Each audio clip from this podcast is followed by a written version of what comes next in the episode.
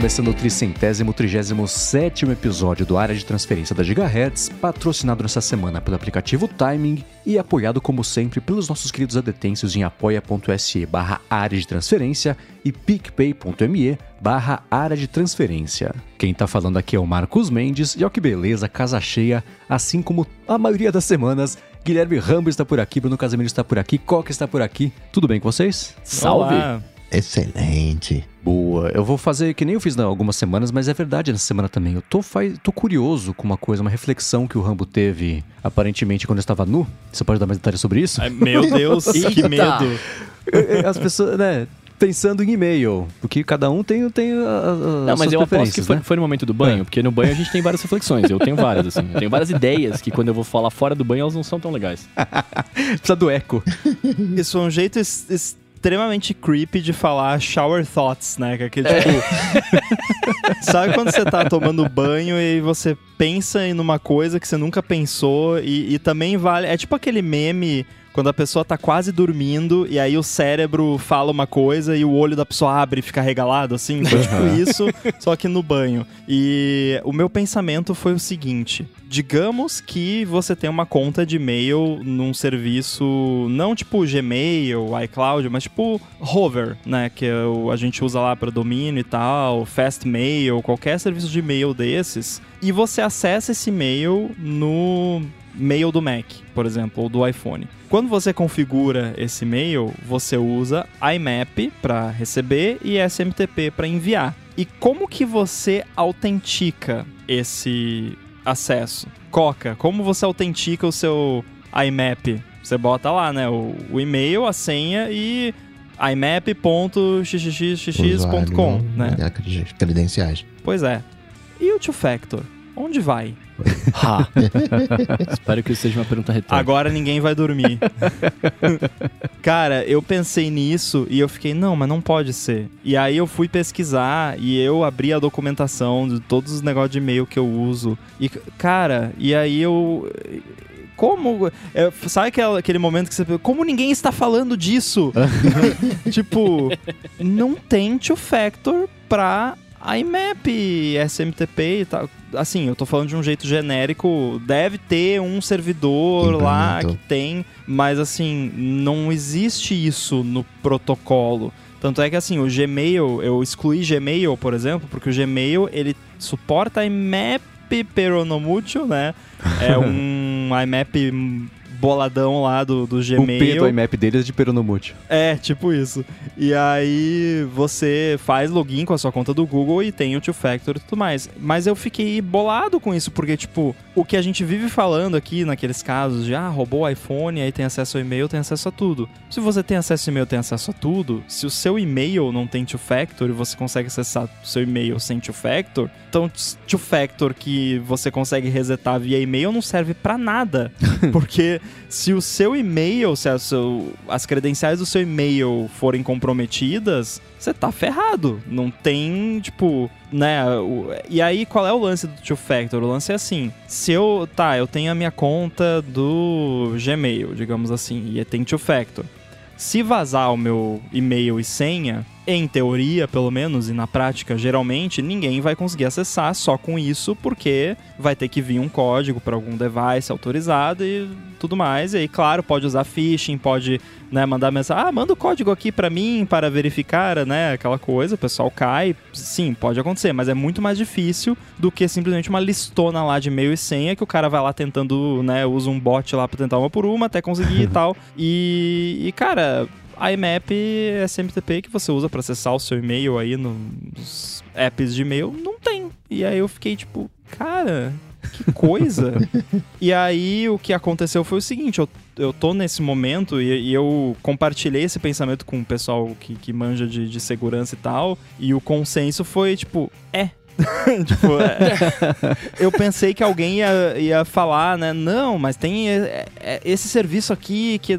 Aí o que o, o consenso, assim, do pessoal foi: use um serviço que gera uma senha específica Uhum. para você ter um acesso via IMAP e tal. Se eu não me engano, o Fastmail é um, que é assim. Então, quando você vai querer acessar via IMAP, você pode gerar uma senha específica que você vai usar simplesmente, única e exclusivamente para isso. Então, isso garante que pelo menos a probabilidade dessa credencial vazar é mínima, porque credenciais vazam quando você sai digitando para tudo que é lado. E se é uma senha única que você vai usar só, tipo, para configurar o mail do Mac, a probabilidade dessa senha vazar é mínima. Agora, se é a sua senha da sua conta, como é o caso, por exemplo, da hover.com, que é um serviço excelente, maravilhoso, mas nesse aspecto agora já tô meio, né, com o pé atrás, eu vou vou ver lá se eu não fui a fundo para ver se de repente eles têm essa opção da senha única, mas se é a sua senha da conta que você vive usando para acessar na web e tal,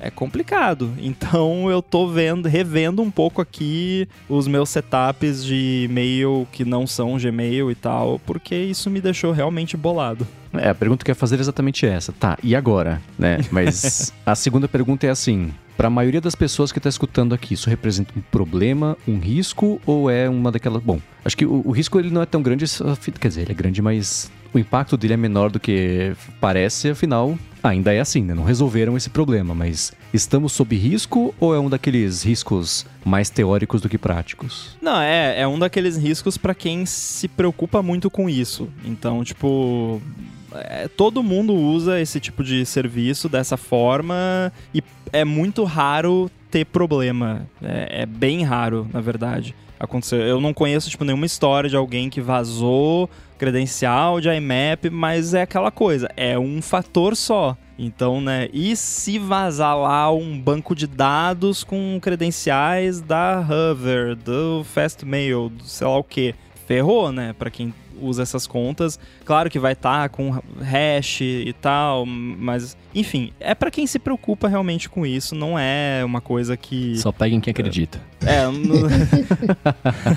não precisa sair correndo pras colinas, né, se apavorar por causa disso, mas para quem se importa com isso, vê aí, né, o serviço que você usa, se você tá usando uma credencial exclusiva para acesso via IMAP e SMTP, ou se é a mesma credencial da conta como um todo do serviço lá de e-mail. Vale dar uma conferida. Tem alguns serviços que permitem você fechar por firewall. Então você diz, ah, só vai acessar de um determinado IP. E aí, se você tiver IP fixo, né, você consegue fazer umas brincadeirinhas. Mas eu me lembro de um amigo meu há muito tempo atrás que estava brincando de Telnet na porta 25. E, e o cara mandava e-mail em nome de terceiros de boa, assim, né? O, o protocolo, né, o SMTP na 25, você nem precisa se autenticar, você nem precisa dizer que você é você. Você disse, ó, diz aí que eu sou fulano de tal. E você manda e-mail como se fosse fulano de tal. Aí, né, vem depois aí Gmail, né, com as verificações no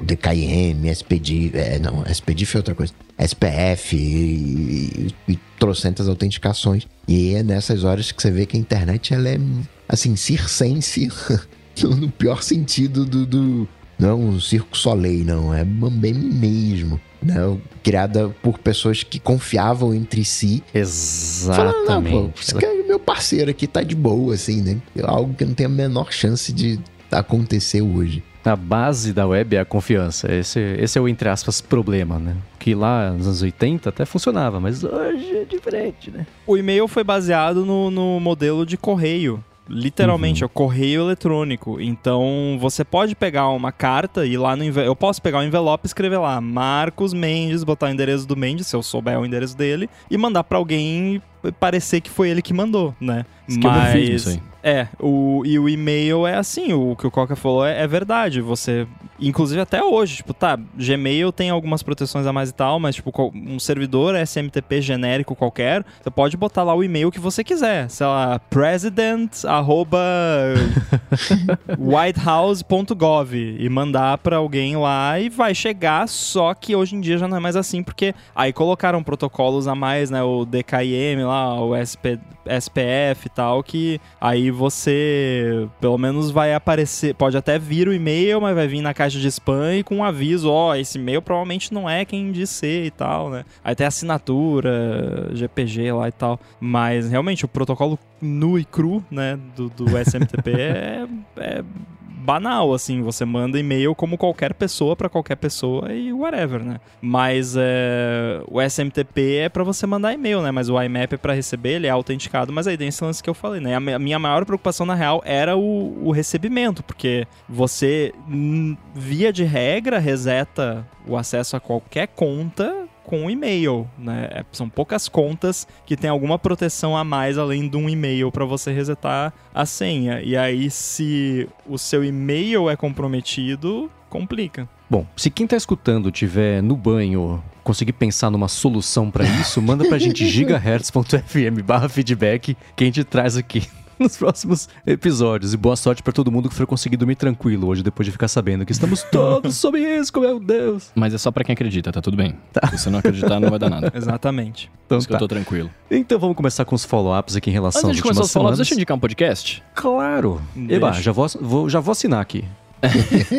eu queria indicar. É, é um podcast que ele é bem famoso, as pessoas conhecem, mas é, é o Projeto Humanos. É, eu já tinha ouvido a primeira temporada do. Primeira temporada não, né? O primeiro caso, o caso Evandro. Agora eles começaram. Começaram não, né? Foi do ano passado, o caso de Altamira. E, cara, é muito bom, assim. É o trabalho de pesquisa que o, o Ivan faz é, é, impressionantemente bom. E é muito bem contado, muito bem narrado, enfim. É, super recomendo. Eu tô meio viciado nessa parada. Eu comecei a ouvir faz quatro dias e eu já ouvi 15 episódios. É a droga do true crime aí, ó, invadindo é... suas veias. Eu tô ouvindo não pelo entretenimento do true crime, eu tô ouvindo, além de, enfim, por querer saber o, que tá, o que aconteceu, etc., é, por respeito ao trabalho de pesquisa desse cara, porque é um baita de um trabalho. É muito bom. Saca? É, é um, um trabalho bom. muito sinistro, tipo, muito completo. Não, e é muito bom porque é diferente de um true crime como a maioria que, que eu escuto, que é tipo, cada episódio fala de um caso e aí basicamente tem um trabalho de pesquisa em cima, os que eu escuto pelo menos sempre tem, e aí traz as informações da, de imprensa, de processos e tudo mais,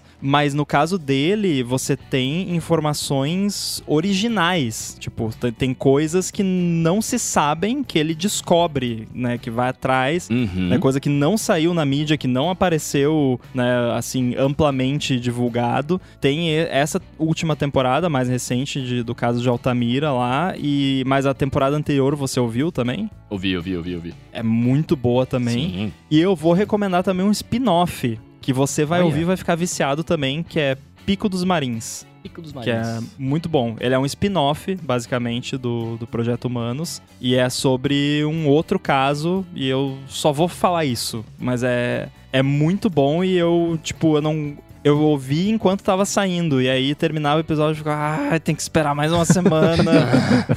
Tô assinando agora. É muito bom também. É bom que você falou isso, você acabou de me fazer perceber que isso que o Bruno recomendou, que você recomendou, são coisas diferentes, que na minha cabeça eles ocupavam a mesma categoria. Eu achava que era a mesma coisa, né?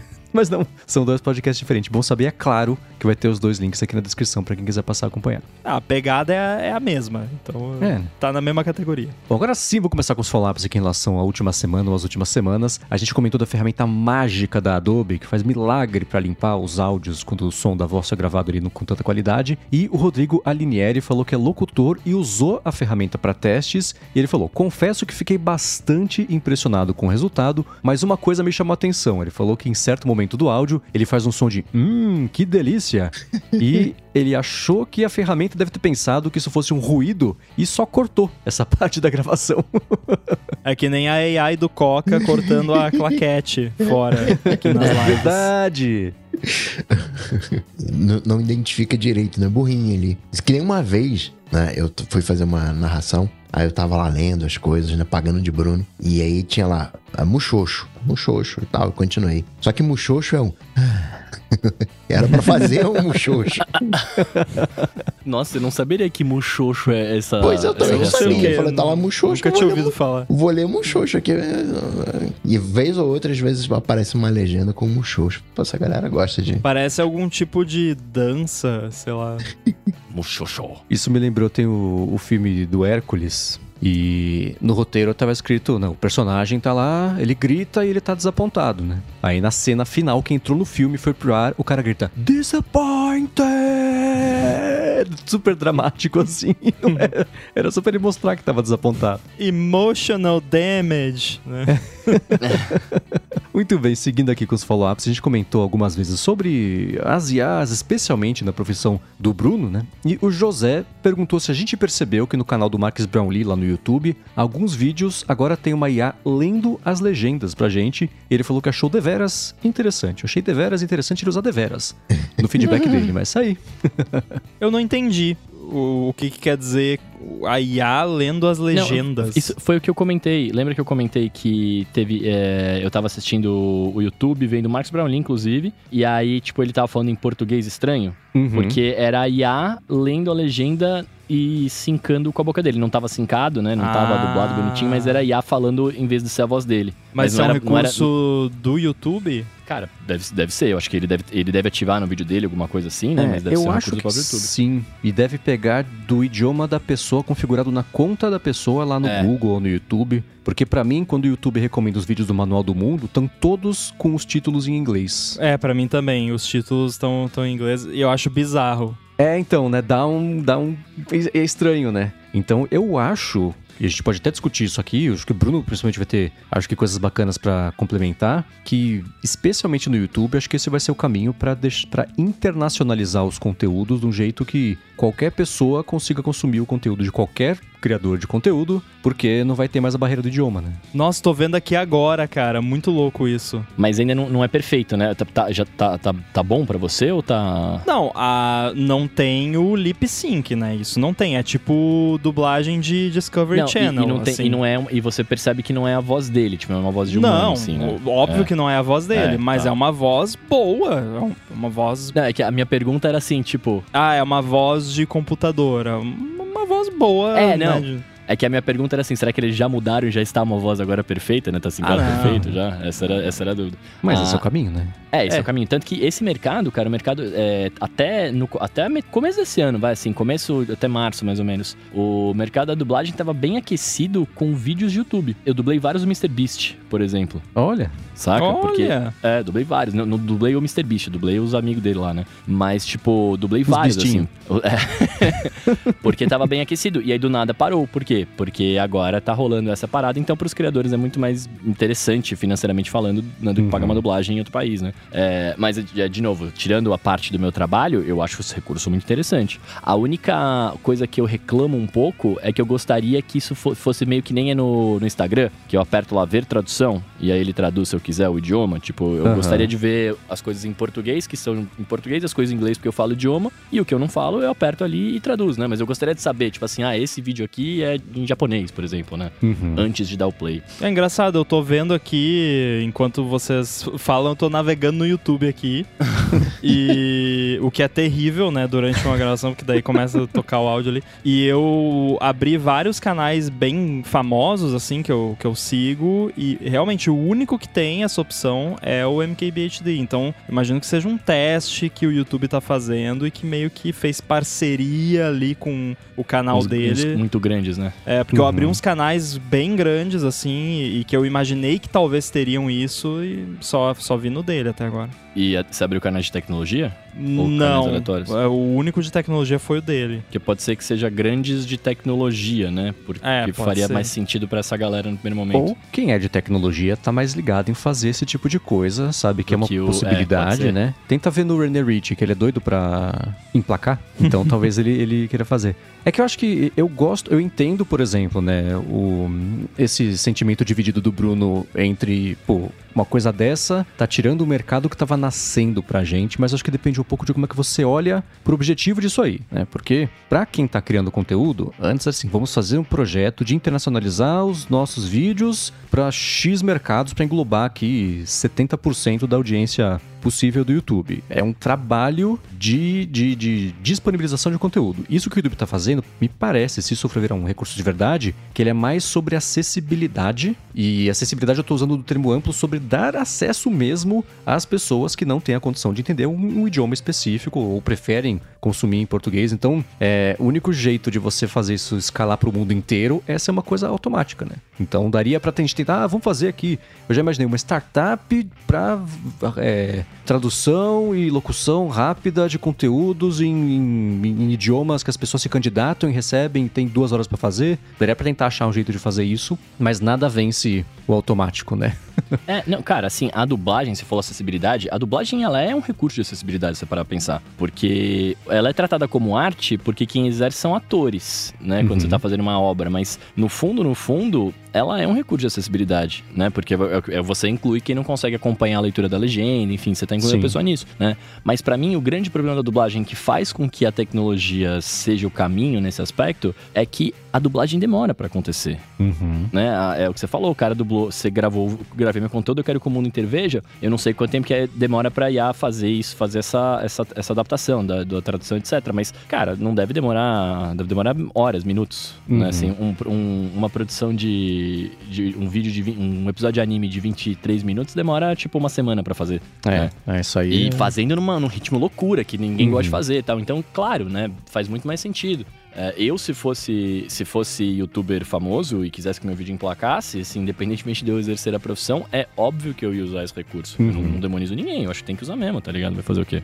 É, eu acho que tem que tornar o conteúdo acessível, é, né? Exato. Então, ah, pô, mas não é perfeito, tá? Não é perfeito, mas você é a diferença entre uma pessoa assistir ou não o seu vídeo. Então, Exatamente. Tipo, perfeito. Who é. cares se não é perfeito? A pessoa que tá assistindo não se importa. Se ela vai assistir o seu vídeo, ela não se importa se tá perfeito ou não. Ela se importa que é um conteúdo que antes ela não conseguiria consumir porque ela não entende o idioma, e agora ela vai conseguir, né? E, ah, a legenda, tá, a legenda é bacana, mas tem muita gente que não consegue acompanhar a legenda, ou às vezes a legenda não é muito boa, ou então a pessoa não enxerga para ver a legenda, né? Ou tem alguma dificuldade de, de leitura. Então, além de ser uma questão de difundir o conteúdo, é uma questão de acessibilidade também, né? Sim. Tipo, a pessoa pode precisar disso por algum motivo. Agora o Leandro comentou aqui do canal do Linus também, que, que tem esse recurso, é, que eu jamais assistiria normalmente o canal dele, porque eu acho muito chato, mas eu abri aqui para fazer esse sacrifício e não tinha. Então, eu, eu, abri o canal do René Rich, abri iJustine, abri o do Loop Infinito também pra ver, né? Vai que tinham colocado lá abri vários canais de tecnologia grandes e tal. Realmente só o canal do MKBHD tem. E até na busca do YouTube que tem aqueles filtros que você pode botar. Ah, eu quero que tem subtitle, eu quero que tem VR 360 no vídeo, 4K, né? Não tem nada de né, dublagem AI lá, então realmente é, parece uma parada bem teste ainda.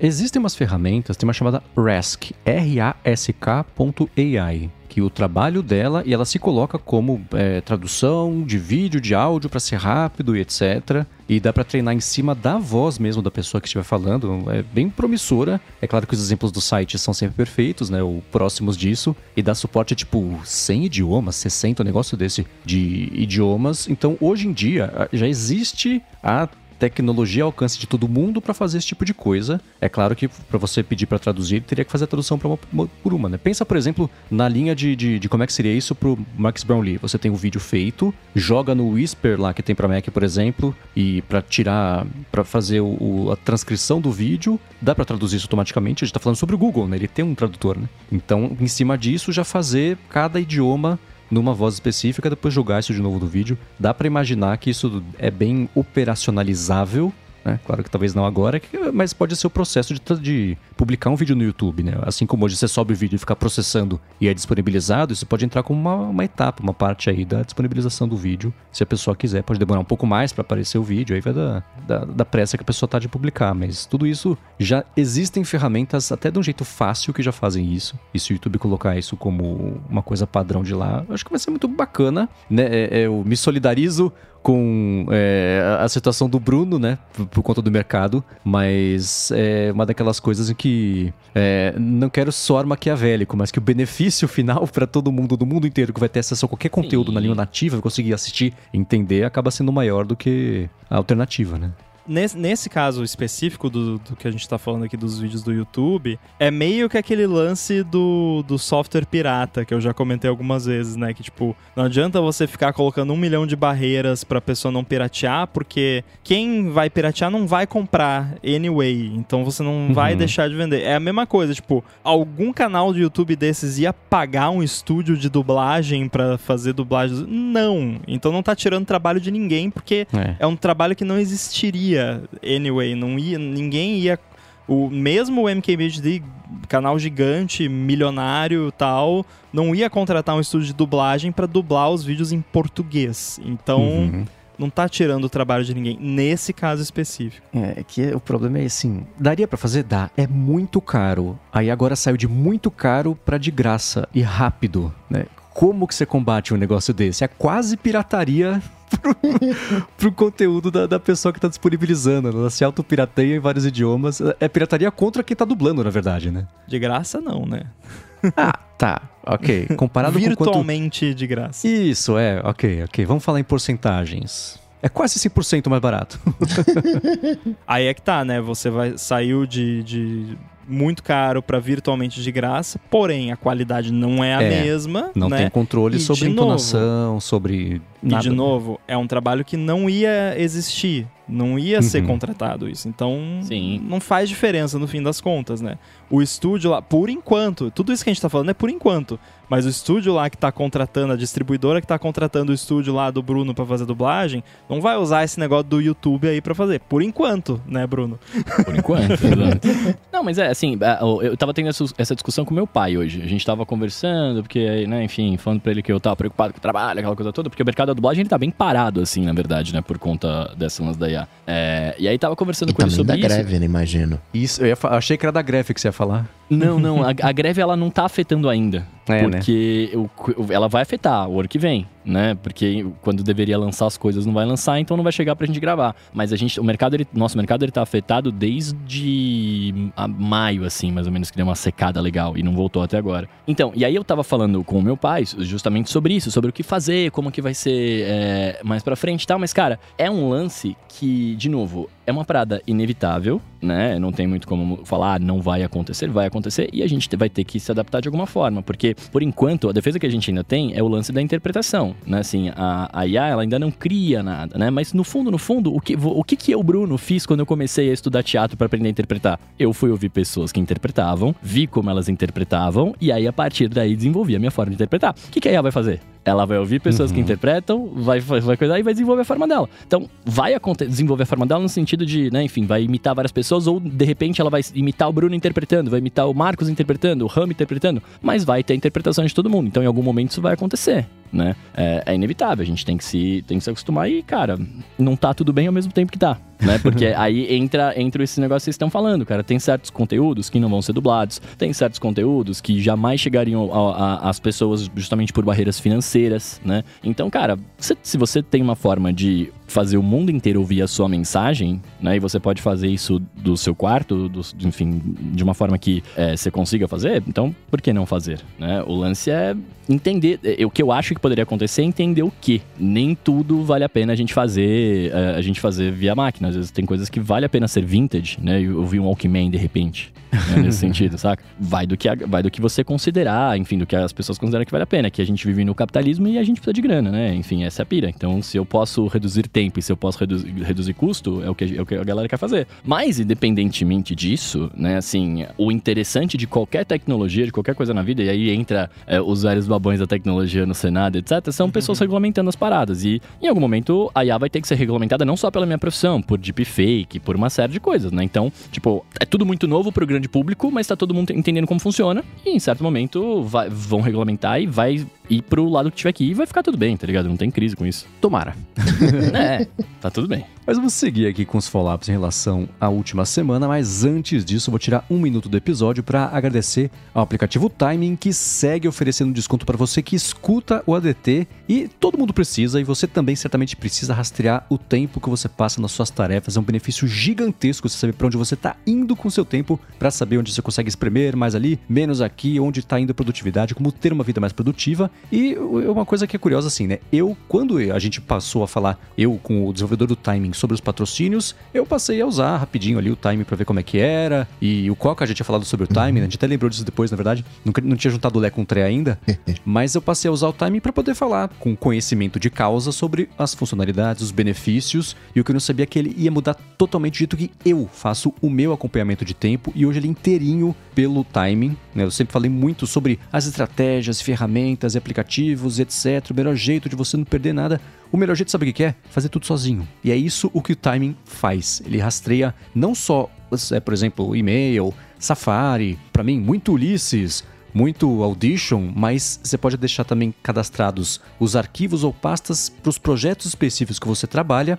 E aí, ele não é só Photoshop. Se for o PSD tal, é o projeto tal. Se for outro PSD, é o outro projeto. Tudo automático, é a coisa mais linda e, além disso, ele também tem, por exemplo, se você quiser, a sincronia com o tempo de uso, né? o screen time do iPhone e do iPad. Então, mesmo que você não estiver trabalhando no seu Mac, você ainda assim consegue não deixar nenhuma reunião passar batido. Se você receber uma ligação, você cadastra o número que é de cada projeto, etc. Ligação telefônica não passa batido. E se você trabalha com alguma coisa que você recebe por hora, essas pequenas coisinhas que acabam no final do mês virando um horário significativo, você não deixa de, de, de receber por esse trabalho. De novo, tudo automático, a coisa mais linda. A parte mais bacana é a seguinte: para quem escuta os podcasts da Gigahertz, especialmente aqui nessa semana, o ADT, se você acessar timingapp.com/adt, tem link na descrição aqui desse episódio, você além dos 20% de desconto que eles oferecem já para quem for assinar o plano anual, tem mais 10% de desconto em cima disso para fazer o seu primeiro pagamento. E além disso tudo, tem um mês de graça, sem nem ter que colocar cartão de crédito, nada assim, para instalar, para ver como é que é, configurar. Eu tenho certeza que se você já pensou alguma vez na sua vida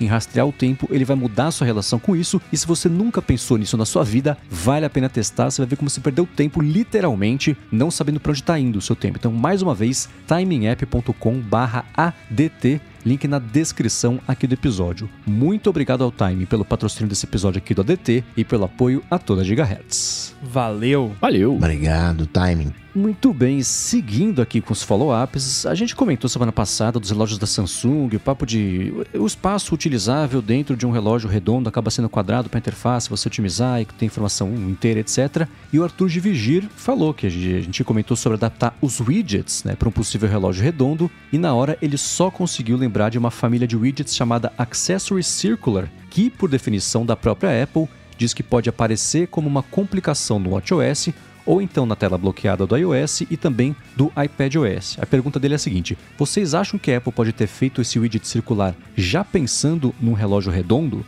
Ele falou que lembrou que teve até uns rumores a respeito disso faz um tempo. E aí? Não. Bom, seguindo aqui. é, não tem muito o que falar, tipo, é um widget redondo. Tipo, é. Eu consigo entender a correlação, mas é o tipo de correlação que eu vejo gente fazendo com coisa de Apple que não é. Uma coisa não tem nada a ver com a outra. Tipo, é só. Ele foi feito circular porque ele é para usar no cantinho da tela, que é arredondado, né? Uhum. Então. Não é para usar numa tela inteira que é redonda, é para usar no cantinho da tela. Se fosse o relógio com a tela redonda, daria para pegar um, um widget desse e botar no meio da tela gigante? Daria, mas não foi feito para isso. Hum, que, ironicamente, é o que muitas interfaces de relógios redondos acabam fazendo, né? Esses, uhum. eu comentei semana passada, tem vários super legais da Samsung, mas tem alguns que são, tipo, argolas de exercício, né? Que onde que apareceu isso primeiro? Mas argola de exercício tem lá um widget que é o mostrador inteiro, é só argola de exercício e pronto, né? Deu um, um zoom de seis vezes ali no widget e ele virou toda a interface. Tem um, jeitos melhores de explorar isso aí, nem que seja você nem explorar nada disso, só fazer uma coisa divertida, que é que eu sinto falta, por exemplo, lá no, no caso do, do WatchOS, mas é, tem uma coisa Não. sobre interface redonda que eu tava pensando depois da nossa discussão, que eu falei, ah, tem que ter uma inovação de interface para que não é widget circular, né? desculpe. Eu sei, eu sei que o Arthur gostou da ideia, mas é que para mim não é a, a, a, revolução que eu tava pensando. E aí quando você começa a pensar, a gente que trabalha muito com layout, principalmente eu que trabalho com interface quase todo dia, você começa a criar um, um senso pro agrupamento das coisas coisas e o espaçamento que você precisa e por aí vai. E quando você pensa num, numa interface redonda, é muito difícil Você agrupar coisas redondas dentro de um canvas redondo é muito difícil. Uhum. E qua- coisas quadradas, pior ainda, fica mais difícil. Então, é um, um tipo de interface que só funciona para ponteiro de relógio e, e, sei lá, argolas de exercício. Mas quando você pensa numa interface de usuário como as que nós usamos no dia a dia, que são grupinhos de coisas, né, com uma- um agrupamento lógico e coerente e harmonioso, é muito difícil você fazer isso funcionar numa tela redonda. A tela da colmeia, que eu adoro, É. mas que ninguém gosta. Não, é Exemplo, lindo, mas não é prático, né? Aham, Exatamente. É, então, e esse lance dos widgets é isso, né? A tela, os cantos são arredondados. Muita gente nas interfaces clássicas de relógio usam justamente o- os mostradores redondos, que você fica com quatro cantos ali para serem utilizados. E aquilo quadrado vai ficar estranho. Então faz sentido ficar mais bonito você ter os widgets redondos também. Mas, de novo, né? Tudo numa área útil é, é- é quadrádica, que ela é arredondadinha, né? Então. Na real, é um Squircle. é, é, tá, ela é um, ela é um tetraedro. Tetraedro, vai. Então. Que horror. Tá. Fala isso cinco vezes seguidas. Eu não consegui falar Nossa. uma. Eu vou seguir aqui, senão a gente vai travar até o final do episódio aqui. Então, Mendy, já que você tá com dificuldade de falar, eu te ajudo nessa. Obrigado. É, sobre a Samsung ter chamado diversos criadores de conteúdo pra ver o evento na Coreia do Sul, o Rogério Andrade tá falando aqui que ele sentiu uma pontinha de ciúme do Marcos que não foi chamado, hein? KKKKKK. Cara, eu não sei vocês, mas se a Samsung chamasse vocês. Escuta, vem passar uma semana aqui na Coreia do Sul pra ver o nosso evento. Vocês iriam? Depende É da uma semana. boa pergunta. depende. Depende quem é que tá fazendo o show. Quais grupos de K-pop estão tão na ativa. Ah, o Rambo tem, tem isso, né? É verdade, é verdade. Mas, não- ah, putz, é muito longe. Eu não iria. Você lembra o. Nossa, a história do Nanete, quando ele foi, tipo, correndo, é, muito louco, fez um bate-volta pra Coreia do Sul. Ele me contou a história. Fiquei, Nossa, cara. Mas um bate e volta, você tá louco. Na- só dá um pulinho ali na Coreia do Sul e já volto, né? Eu, eu falo que depende, porque, assim, é- é, nós aqui, nós quatro, né, é, a gente curte Apple e acabou, né? Essa é a pira. É, não só isso, claro, mas, né, a gente é focado nisso. Então, por exemplo, se me chamam pra ver uma WWDC, né, nas épocas horas, eu ia ficar loucão, eu ia querer muito ver, né? Só por estar lá tal. Como eu não sou muito fã do, do, do Android, etc., eu iria, mas eu contaria, tipo assim, ah, beleza, eu vou lá ver no evento, mas eu vou contar como uma viagem pra eu participar, pra eu ver o país, pra eu ver outras Ainda mais coisas. se for tal. uma Então. semana, né? Se fosse, não- tipo, você falou uma semana, se fosse um bate-volta, tipo a história do Nanete, eu não ia. porque- Não, um bate-volta jamais. Mas fosse, tipo, ah, vem aqui no nosso evento aí, a gente marca o seu voo de volta uma semana depois, pô, É, fica Ah, interessante. uma semana. Aí é isso que eu tô mudou. falando. Aí não, mas é que você mesmo falou, ah, se convidasse vocês pra passar uma semana. Cara, pra ir e pra voltar já são quatro dias. É verdade, eu não tinha pensado nisso. Não, são quatro dias? Ué, são tipo 18 horas. Assim, pensa quando você Ah, vai pra pro ir Rio de Janeiro voltar, de tá avião. bom. Tá né? bom, entendi São agora a 45 conta. minutos de voo. Duas horas pra ir até o aeroporto, mais uma hora esperando. Aí tem 45 minutos de voo, mais uma hora e meia pra sair do aeroporto. Isso por voo de 45 minutos. Tudo bem que esses módulos são o mesmo para um voo de 18 horas, mas você vai fazer Mas escala. na volta da Coreia do Sul você ganha tempo, né? É, tem isso. É, tem Então, não, não tem a menor chance. Eu, eu- eu- eu testaria o telefone? Claro. E ir até lá. Passar uma, parar tudo que eu faço na vida. Pra passar 18 horas no avião cheio de youtuber fazendo piada. Chegando pra lá, pra ver um evento de uma hora. Ter que fazer um monte de passeio, tudo de pacote com. a- Não, pra depois voltar. E aí ter que tirar o atraso de tudo que acumulou O por uma é muito semana. grumpy, né, mano? Você desmercadou a ideia pra mim. Eu não quero mais. Não, eu também não iria. Você é louco. Não, não, não, não, não, não, não, não. Eu adoraria ir pra Coreia do Sul. Adoraria ir pra Coreia do Sul. Esticaria pra Coreia do Norte, que eu já falei várias vezes aqui, que eu tenho a maior vontade do mundo Nossa, de ir, vamos. já que eu quero, lá. eu quero ir também. Mas ah, não, não dá pra fazer isso a trabalho, né? Porque ia ser... é Nossa, isso, vou quatro- fazer conexão nos Estados Unidos. semana- Ó, é brincadeira. Pessoal aí do. Não quero ir pra Coreia do Norte, nunca, jamais. Capitalismo, ei. Isso que eu ia falar, vocês não, romantizam não dá não. viagem a trabalho. É a mesma coisa que o meu- Uhum. o cara ali no final de semana me convidar pra virar uma live. Não, vem aqui em casa, vou fazer um churrasco pra virar uma live aqui. É a mesma coisa, tem compromisso. Mas vai ter um churrasco, né? Mas é, é- é aquele barato que sai caro, porque O preço que. Qual é a carne? O preço de certas carnes aí tá valendo. É, quanto que vão pagar pra ver essa laje aí? Tem que ver também. Porque esses eventos têm uma agenda gigante, né? O evento principal, digamos, é na quarta-feira, duas da tarde. Mas na terça-feira, 8 horas da manhã, você já tem, Tem ali. briefing, E- tem É, visita não sei onde. É, e na quinta você. É. Você não tem Não, muito não, não, tempo livre, assim, pra passear. Cara, é que nem quando eu faço viagem de conferência, que inclusive semana que vem vou fazer a primeira pós-pandemia, vai ser interessante. É, mas eu encaro totalmente como trabalho. Assim, estou trabalhando, não estou de férias. Tipo, às vezes você tem ali. A própria conferência organiza, tipo, duas horinhas ali que você vai num restaurante, faz um, né, um social ali, ou vai em algum ponto turístico do lugar pra conhecer. Mas é só, o resto é trabalho aí. Ah, fulano quer, quer conhecer você, vem almoçar aqui, não sei o quê.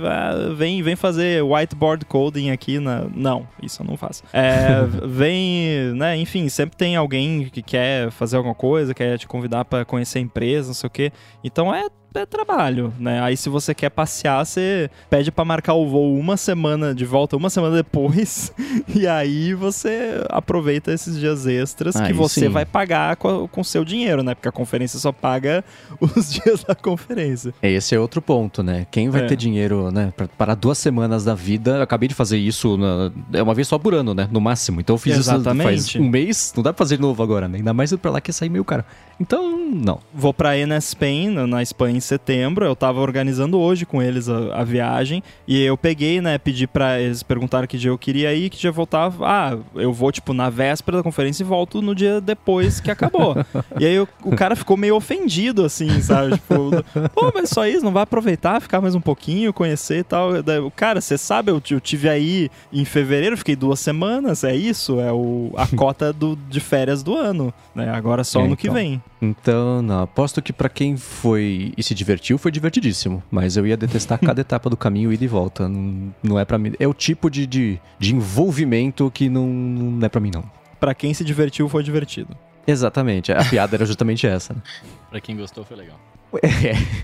Mas muito bem, seguindo aqui, a gente falou bastante sobre o Flight Radar 24, que gostei como o Bruno falou na semana passada. que Você 24. consegue acompanhar todos os voos aí do mundo em tempo real. E o Murilo Calegari falou sobre o Marine Traffic, que ele falou que é o Flight Radar 24, só que dos mares. E aí, dando uma Olha. espiadinha no app, você vê toda a colmeia louca de, de, de- barcos se deslocando por todo o mundo em tempo real. É para quem. Eu não sabia que eu gostava disso. Eu acho que eu não gosto ainda, mas achei divertido mexer.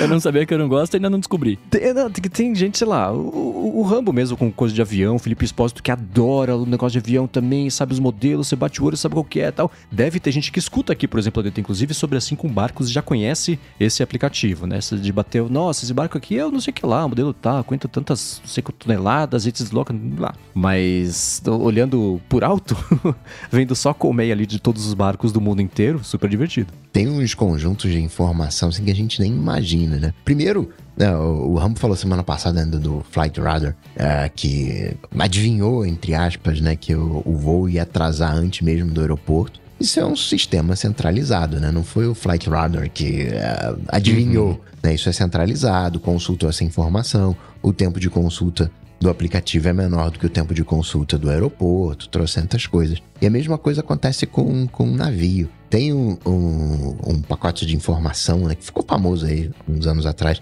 um ministro da economia estava usando, da Bloomberg. E tem, vem até com um teclado, né? O Mendes ia gostar. É, o terminal. É o terminal que tem um- uma linha dupla, né, de, de função. Né? Não é exatamente isso, mas enfim, você tem duas linhas de, de função. E aí lá no F9, que é commodity, lá- você entra lá no petróleo e você tem a posição de todos os navios petroleiros do mundo, onde eles estão. Então, você sabe se vai atrasar, se não vai atrasar. É a mesma coisa né, para o agrupamento do agronegócio, previsão do tempo, não sei o que, e todas essas coisas.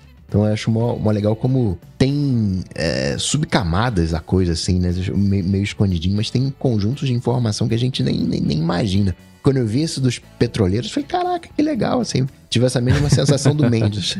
Acho que eu. Ah, Não sei se eu ainda gosto disso, mas tô gostando.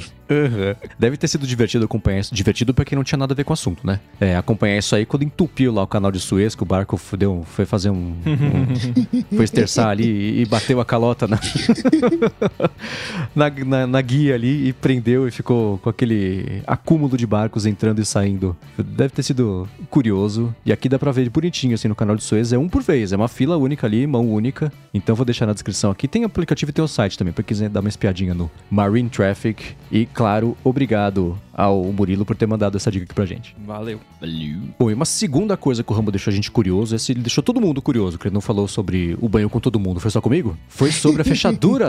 Banho com todo mundo, que história é essa? Foi a fechadura nova que o Rambo comprou. E aí ele não falou nem o modelo, mostrou só um videozinho rapidinho ali de. de- Mostrando como é que ela funcionava e ficamos curiosos. A gente tinha perguntas pra fazer, guardamos pro episódio. Então vamos lá. Qual que é a fechadura? Bom, primeiro é responder a pergunta do Bruno, que o Bruno perguntou lá qual, qual é o modelo. não, não, não vou contar, não vou contar. É a, a cara. A cara é engraçado, né? Falando assim. é, porque parece que ela ou ela vai ser cara ou que é um, um cara, né? Mas a cara, A-Q-A-R-A, U100, ou U100 Smart Lock. É, essa a cara é uma marca chinesa, eu acredito que seja chinesa.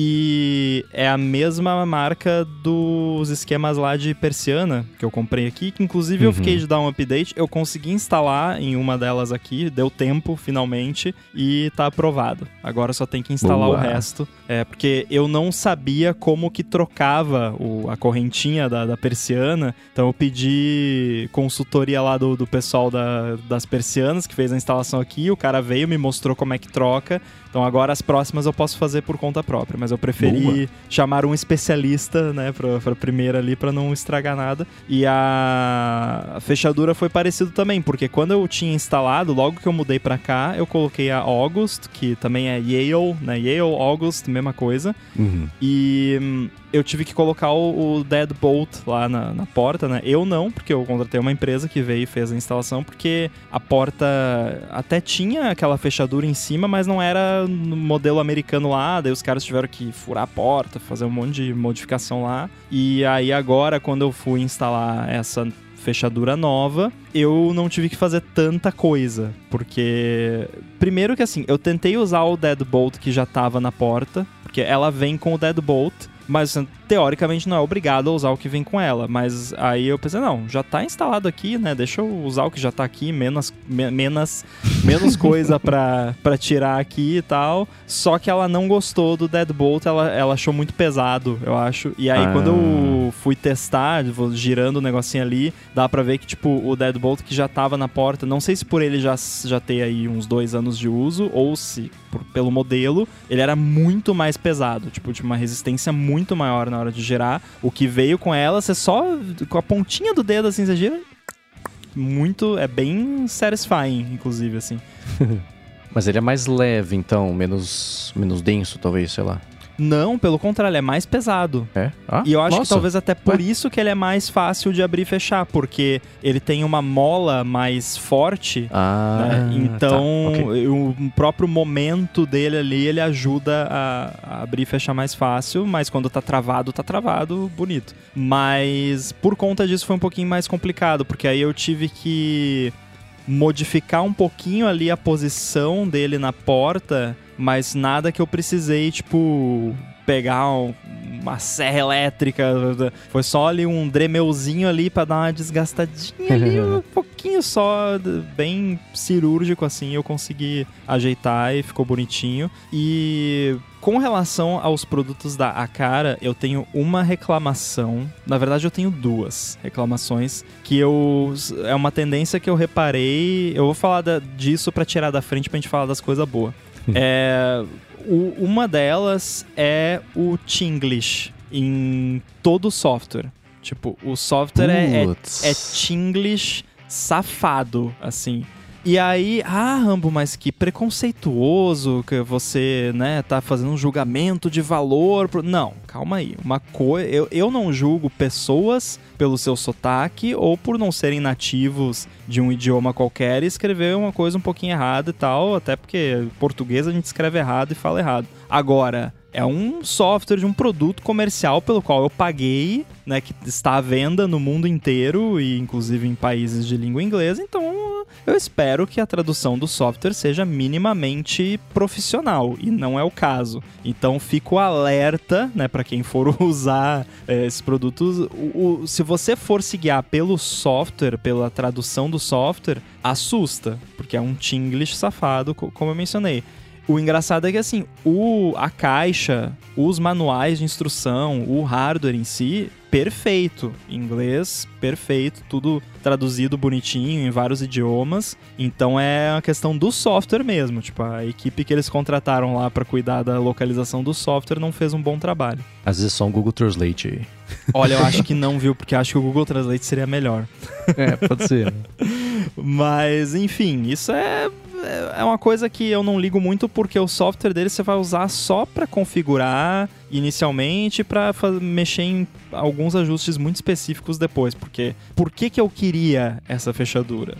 É por causa do HomeKey, que é aquele recurso relativamente novo do HomeKit que você consegue destravar a sua porta usando NFC. Uhum. E o legal do HomeKey é que ele funciona como se fosse um cartão mesmo do wallet. Então você consegue, você tá nos eu vou falar, tudo que eu vou falar aqui é a experiência de iPhone 14 Pro e Apple Watch Series 8, o mais recente. Então. Tudo no beta? Tudo no beta, mas tá. nada do que eu tô falando acho que é específico de beta. Mas é só para deixar claro que é com esses devices. Eu não sei a partir de qual device que funciona qual coisa, mas enfim. O legal é que assim, você chega na porta, você aproxima o iPhone da fechadura e ela abre. Não precisa fazer Face ID, digitar senha.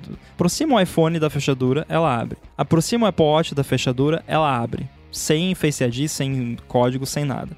E era essa experiência que eu queria uhum. e posso dizer com propriedade de menos de um dia de uso, mas posso dizer que funciona. Então funciona bonitinho e, e foi legal até que assim, eu instalei aqui, o Rafa tava no trabalho e aí eu fiquei, avisei ele, ó, oh, se você não conseguir entrar em casa quando chegar, me avisa que eu abro para você. Mas e, ele recebeu no, no home lá o, o alerta lá que tinha configurado uma fechadura, não sei o que, e já conseguiu fazer tudo remotamente. Então quando ele chegou em casa, também ele já tinha o NFC ali para desbloquear. Beleza. Não precisava nem estar tá em casa, não precisou, config... né, não precisou da minha ajuda para configurar. Então, se você tem mais de uma pessoa em casa e já tá todo mundo lá no aplicativo Home lá, já funciona bonito. E o legal também é que agora, quando vem a notificação de que a porta foi trancada e tal, aparece quem trancou e destrancou porque como você está usando o device, ele sabe. É, o outro ponto que eu não gostei dos produtos da cara no geral, e é nitpick, mas é um nitpick justificado, é eles são muito barulhentos. E não hum. barulhentos no sentido de ah, ventoinha, não, barulhentos de eles gostam de soltar sons pelo alto-falante de propósito desnecessariamente. Então, cara, e é complicado. Tipo, ninguém que trabalhou no desenvolvimento desse produto mora num condomínio de apartamentos, porque como é que é 99% dos condomínios que eu conheço? É aquele eco absurdo no corredor. Uhum. Tava, tava, instalando o um negócio aqui na porta, e aí você liga e começa uma mulher a falar Configuring! É! tipo, cala a boca!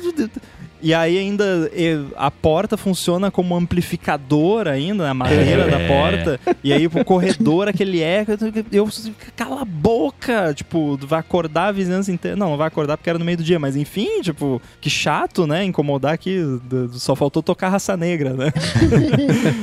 então, aí eu fui lá no, no app, né? a primeira coisa que eu fiz foi, foi, entrar lá no app e, e aí tem lá mute, né? Tem a opção de mute, botei lá mute. Aí tem a opção voz. Aí abri lá a opção voz, aí tem high, medium, low. Não tem como desligar a, a, essa voz que fica falando.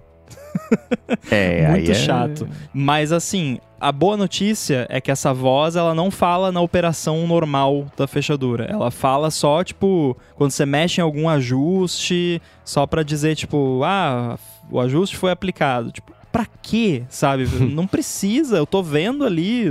né? Enfim, é. Parece que o, o engenheiro lá, ou a engenheira, aprendeu que dava pra fazer o negócio falar e é, não, vai falar e não vai poder desligar a fala. Enfim, muito chato. Queria que desse pra desligar todos os barulhos. Não quero que faça um bip sequer, porque é chato. Mas não dá. Mas enfim, no- na operação normal, que é a que eu tô usando, que é NFC com HomeKit lá e tal, abriu.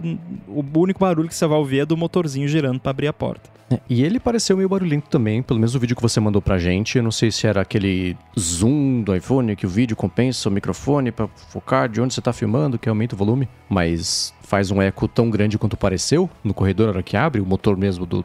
Destravada, no, não sei. No vídeo parece mais alto, Ah, mas é- ok. faz barulho. Faz, Ah, sim, é. é. uma motor girando pra abrir uma fechadura, vai fazer Aham. barulho, né? Meio que não Sim, tem sim. como. E ainda tem o lance que é, tá tudo preso numa porta de madeira que amplifica, né, um pouco o, barulho, mas não na prática não é mais barulhento do que o vou até falar mais baixo aqui, vai que alguém escuta, né? Mas não é mais barulhento do que meus vizinhos aqui abrindo a porta, que às vezes parece que vão quebrar a porta.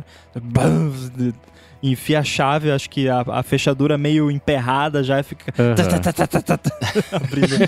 Então, os vizinhos aqui não, não vão achar ruim porque eles fazem mais barulho abrindo a porta manualmente, feito um animal. É, tem um tipo de porta moderna que eu detesto, que é essa que ela não tem o, o trinco. Ela tem só uma trava. E você tem que necessariamente bater feito animal, faz mó barulho no corredor inteiro, pra Uhum. porta só fechar. né? a pessoa ela pode tentar fazer isso com cuidado, com carinho, mas ainda assim faz barulho, porque a porta é feita desse jeito só pra encaixar. Essa eu acho hum, péssima. Ela foi inventada por alguém que não tem vizinhos, exatamente isso, né? É. Porque. Aqui eu nem julgo, porque às vezes o vento é tão forte que, tipo, você não consegue fisicamente impedir a porta de. Você vai fechar com cuidado, a porta te empurra pra fora. A porta te fecha. Cara, teve um. Eu contei pra você, teve um dia que eu, eu quase não conseguia entrar no meu escritório, que eu, eu tive que empurrar a porta, porta do, do- que a janela tava aberta, a porta tava fechada e o vento ali Uhum. eu consegui abrir a porta. É, Essa experiência que você contou, ela é, é, é o sonho desde o começo desse tipo de coisa de automação residencial, né? Porque antes, o, a gambiarra, que não era gambiarra, mas a solução que tinha, bom, tinha primeiro as fechaduras que tinha o bridge. Precisava do bridge pra você conectar na tomada e ela fazer o negócio todo de você. Aí depois conseguiram eliminar o, o bridge pras lâmpadas também, enfim, pra coisa conectada. Mas esses, o- as fechaduras que tinha da, da August e da Yale, que é a mesma empresa, É né? a mesma coisa. É, tem que abrir o aplicativo para aí você ligar ou desligar, ou então usar o, o sensor, nessas coisas assim. E sempre eram pedágios, né? O, o, o contra-argumento para ter isso foi assim: isso é tão complicado quanto ter a chave. Você precisa de, um, de uma etapa extra para conseguir abrir a porta. Agora não, agora é, o sonho é o quê? Você chegar, chegou perto ali, encostou o iPhone, encostou o relógio, o negócio abre. Né? Que é que nem a experiência de lá de chave de hotel, com um cartãozinho lá de hotel, né? Então, Só que melhor porque aqueles cartãozinhos de hotel sempre apago sozinho quando É. estão comigo. os meus também. Cara, eu acho que não teve uma estadia de hotel que eu fiquei mais do que dois dias que eu não tive que pedir pra gravar de novo o negócio. então agora chegou em como é que a gente queria que fosse desde o começo, que é- eliminou essa. Ainda é seguro, ainda é pessoal, mas eliminou as etapas extras que tinham que fazer pra gente chegar no mesmo resultado, que era entrar em casa. né? Então, e com a vantagem de você ter o, controle sobre quem tem essa chave virtual e, e também de você poder revogar o acesso ou, enfim, né, fazer esses ajustes todos no dispositivo seu que já tem a senha. Então, essa é a chave. Então, finalmente chegou. Chegou o dia. É, e o legal também é que isso funciona exatamente como aquele lance de cartão express lá. Então, se o iPhone tá sem bateria, funciona. Uhum. Você consegue destrancar a porta com o iPhone sem bateria, Apple Watch sem bateria. E é bem como você disse, o sonho sempre foi esse. Eu tinha uma gambiarra aqui que era o adesivinho NFC na- no frame Uhum. da porta com um shortcut ali. Então isso era, né, demorava, sei lá, 5 segundos, digamos assim, É, na, na então. maioria das vezes. Mas agora, cara, e aí e esse foi o motivo de eu escolher, inclusive, é essa fechadura espe- específica, que é nas minhas pesquisas, ela, além de ter um bom custo-benefício, porque ela não é um absurdo de cara, eu vi um review, que até a gente vai deixar o link aí, do Jeff lá do 9 to 5 Mac, e ele falou que essa das fechaduras todas que ele testou foi a mais rápida de todas. E Uhum. realmente, cara, é, é absurdamente rápida. É muito mais rápida do que a da Yale. Então, a da Yale eu, eu usava. Às vezes eu usava o NFC, às vezes eu usava. Eu, eu até tenho que tirar agora que eu lembrei, nem tô de Apple Watch agora, mas a Complication no Apple Watch eu usava também, às vezes dependendo do que era mais prático. Aham. E o recurso de auto-destravar deles também, que era baseado em geolocalização barra Bluetooth. Então, ele via que você tinha saído de casa, daí via que você tinha chegado, e quando detectava o Bluetooth ali da fechadura, ele, abri ele abria. Então, isso o da cara acho que não tem, mas como é tão fácil abrir, tão rápido... É, então, né? Não, Não, vai precisa. fazer. é. não tem.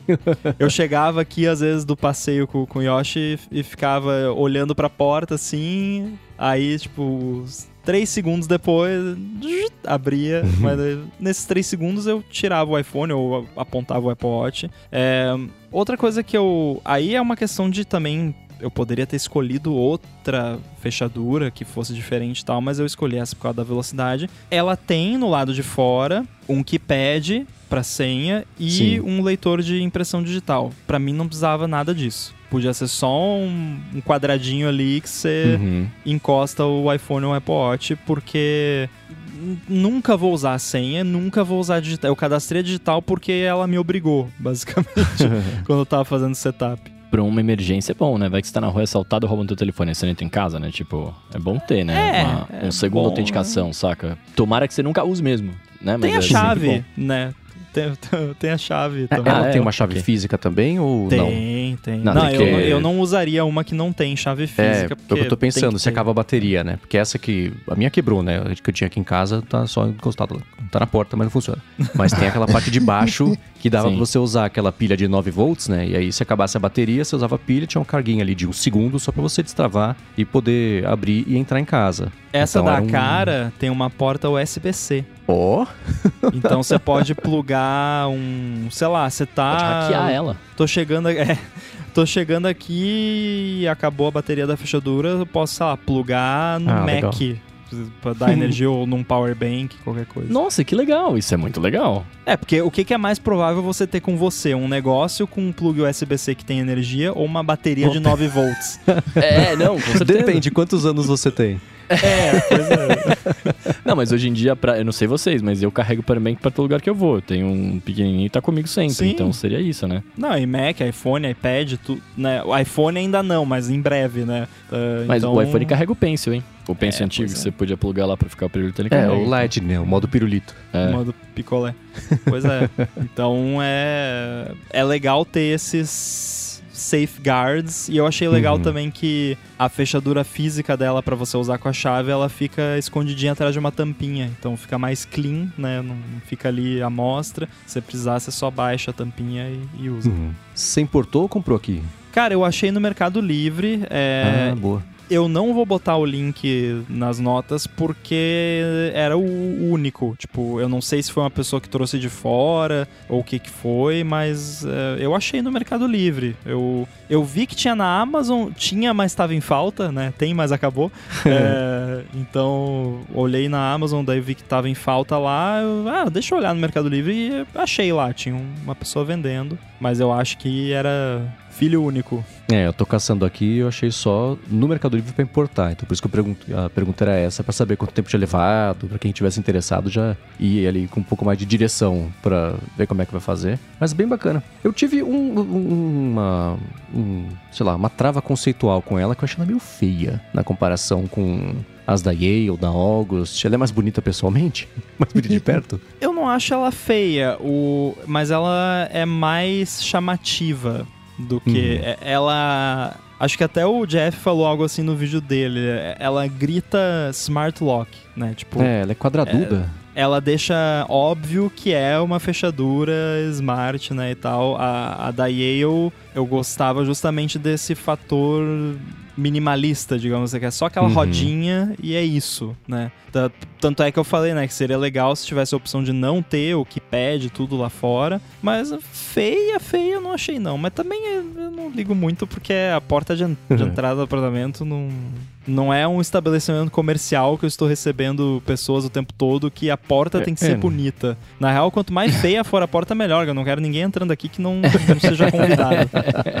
pra isso que serve a fechadura, inclusive, né? É, né? É, é verdade. Então é uma fechadura e tem o bônus de ser um espantalho também.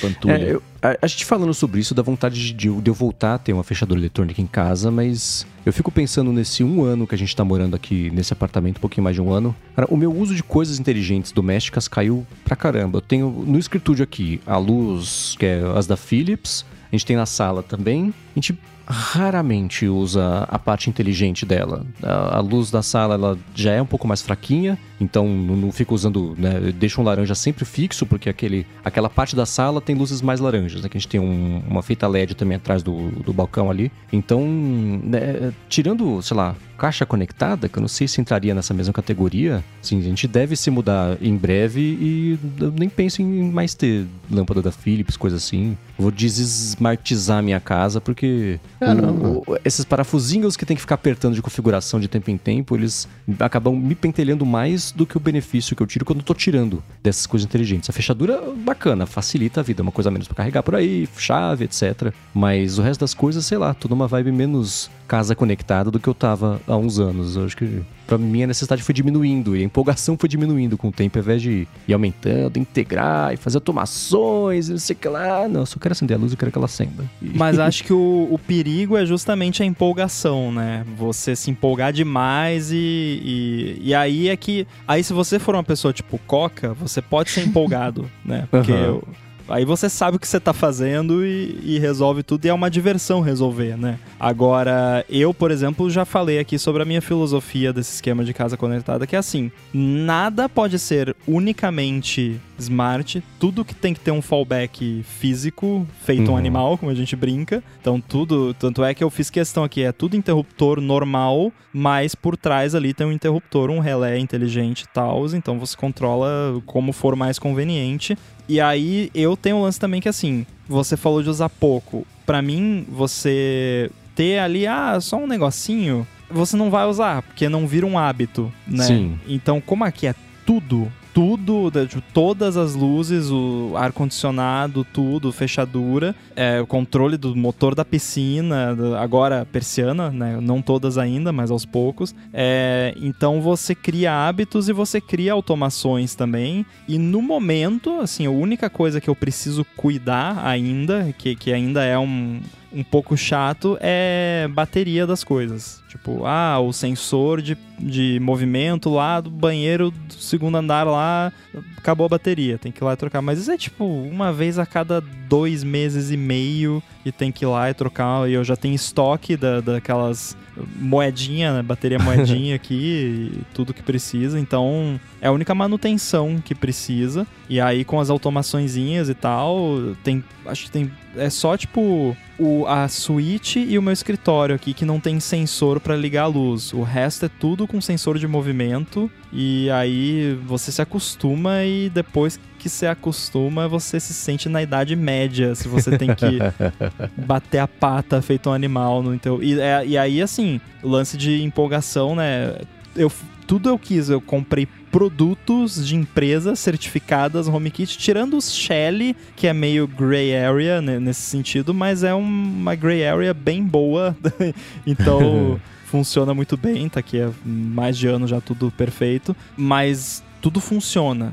Não, porque eu tive no começo, quando eu tava usando aquele outro interruptor lá que era meio unreliable, e aí era um saco. Aí, tipo, entrou no banheiro, tem o sensor de movimento. E aí, a luz vai ligar ou não vai? É, Ah, então. Aí não dá, né? aí não dá. Agora não, não tem essa. Entrou, ligou e é isso. E aí, pra sair, eu ainda desligo. Ela desliga depois de um tempo, mas eu desligo ainda pra né, não deixar ligado à toa. Mas tá, tá mó legal. Aqui eu tô. Tô no lado oposto que o seu, mas com a empolgação controlada pra não fazer besteira. Eu tô ouvindo você falar e eu tô só pensando aqui, né? Ontem eu fechei os móveis do meu, planejados do meu AP, né? E aí eu falei, mano, eu preciso integrar agora a parte eletrônica da minha casa, né? Toda a automação e etc. E aí eu comecei a pesquisar e eu falei, velho, eu tô nessa parte da empolgação. Eu queria comprar absolutamente tudo que fosse possível ser, ser eletrônico. Até, mano, até, sei lá, se tivesse a torradeira do HomeKit, eu teria, saca? Pra apertar o botão quando acordar lá e mandar fazer o pãozinho pra nós. Mas, velho, é, eu começo a pensar também, é, de uma certa forma, igualmente, porque quando eu tava na, na minha outra casa, eu tava só com as luzes, né, automatizadas, mas, tipo, eu não encostava mais interruptor, né? Nem eu, nem a, minha ex, a gente controla tudo pelo iPhone, tava tudo bem. Voltei pra casa dos meus pais, voltei pra Idade da Pedra, né? E eu acostumei a, de volta a apertar o botão, né? E aí eu fico pensando, cara, gastei meu rim nos armários, né? Tipo, será que vale a pena eu tomar tudo agora, tá ligado? Será que não vale a pena Não, eu deixa pra gastar o outro rim daqui um tempo, né? Espera o rim crescer de novo. Mas é importante fazer um planejamento, porque o lance que eu vejo muita gente se, se dar mal nesse lance da automação é justamente na empolgação e aí vira um Rube Goldberg Machine lá, que não, porque é o Home Assistant que liga no whatevs e daí o Raspberry Pi da rebimboca da parafuseta, aí tem um Mac Mini no armário ali que manda o comando pro IFT e aí dá a volta ao mundo e vai pro espaço e volta e liga a luz. Aí não, Tá né? falando de você, hein, Coca? Mas o Coca tá de boa com isso. Tipo, o, proble o problema é o problema eu problema é quando Eu tô de boa. O problema é quem mora comigo aceitar isso, né? Porque.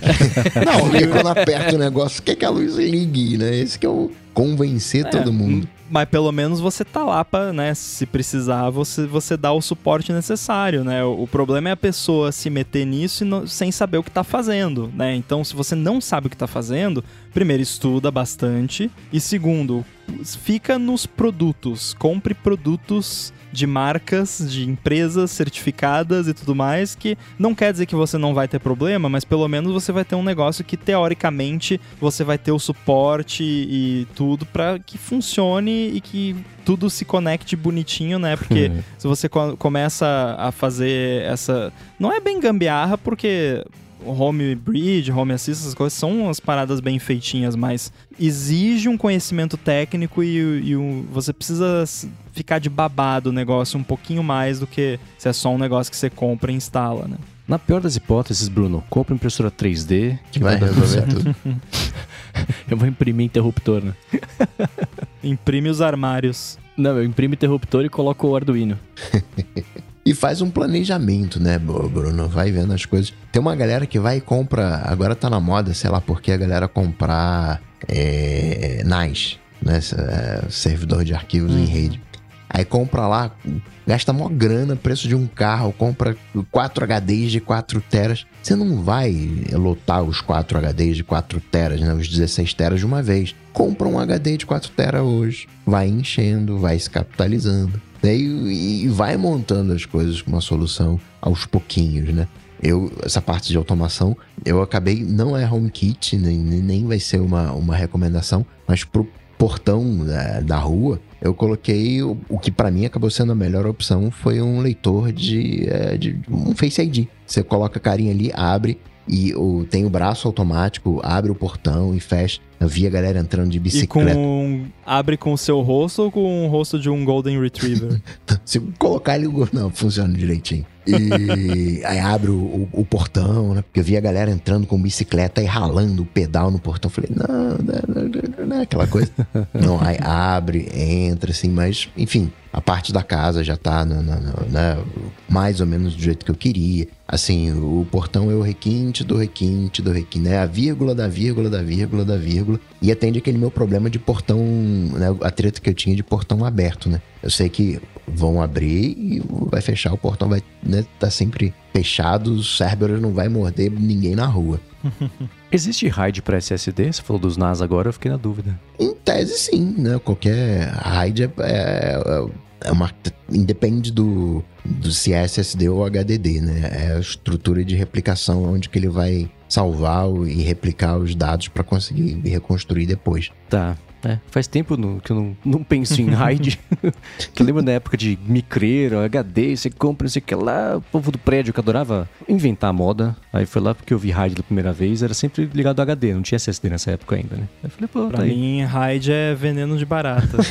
É. Agora, pra quem não pegou o negócio do Golden Retriever, é um Não vídeo que ideia. circulou aí. Eu acho que eu mandei pra vocês, talvez eu esqueci, não sei. Mas é, o pessoal tinha, acho que num prédio lá que tem esse, entre aspas, Face ID. E aí a pessoa botava a carinha lá, acesso negado, acesso negado. Aí pegou o cachorrinho Golden Retriever, botou acesso autorizado. e aí abriu a porta. Nossa. Mas é aquilo. É, a- pra chegar até essa porta, você tem que passar por outras duas portas que tem pessoas que Sim, fazem entrevista, que, que- enfim, né? O, o caminho ele é todo Carimbo o passaporte. É, né? Tudo cheio de, de, de, de frescura. Tem todo um, câmeras em todo o caminho. Tem o portão, né, de garagem. Então, eventualmente, qualquer coisa não funcionou. né? Tem como, né, o fallback, ele tem como a opção o portão da garagem, né, que abre ali de uma, né, de, de uma forma, digamos assim, mais antiga. né? É, é entender qual é a tua realidade, senão vira uma complicação, né? Não, e todo mundo que já assistiu um vídeo do Lockpicking Lawyer sabe que fechadura não serve pra nada, né? É só pra atrasar alguém determinado a, a entrar ali onde tá Ah. fechado ou abrir o cofre ou o que quer que seja. É, é minimamente um time delay, não é um impeditivo. Então o esquema Muito é ter bom. fechaduras eletrônicas sem chave. O esquema é pra ficar trancado pra fora de casa, né?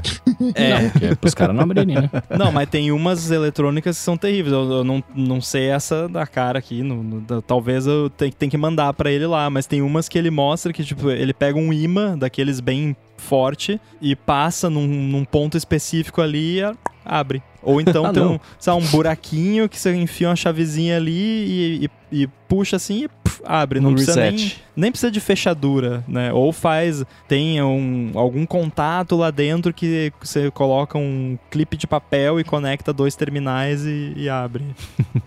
Muito bem, ó. Como a gente ainda tem um bônus track, o último bônus track da sequência que a gente tem feito nas últimas semanas, a gente vai mais uma vez seguir acumulando os alôs ADTs. A gente pode, no episódio que vem, dedicar uma boa parte do episódio para responder as dúvidas que vocês mandaram ao longo É. dessas semanas. E, se vocês quiserem, vocês podem mandar mais dúvidas. Vai em gigahertz.fm feedback e mandem suas perguntas. A gente pinça várias delas aqui na semana que vem para poder responder. Para quem quiser encontrar os links que a gente comentou ao longo do episódio, vai em gigahertz.fm ADT barra 337 ou dá mais pedra nas notas do episódio. Quero agradecer ao aplicativo Timing pelo patrocínio do episódio de hoje, a vocês, a turma da recomendação, a turma também dos reviews. Obrigado a vocês que ajudam a chegar aqui o ADT, a chegar cada vez mais longe. E obrigado também, Coca, Rambo e Bruno, pela co-apresentação de mais esse episódio do ADT. Sempre um prazer e uma honra. Pra falar comigo, vocês sabem, só ir lá no Google, bater Cocatec, ou então lá no Instagram, no arroba coca.tech. Muito bem, tô lá no mastodon.social, arroba underline inside, Guilherme Rambo 2 no Instagram. E eu vou estar na Swift Conference em Toronto semana que vem. Pra quem quiser dar um pulinho lá.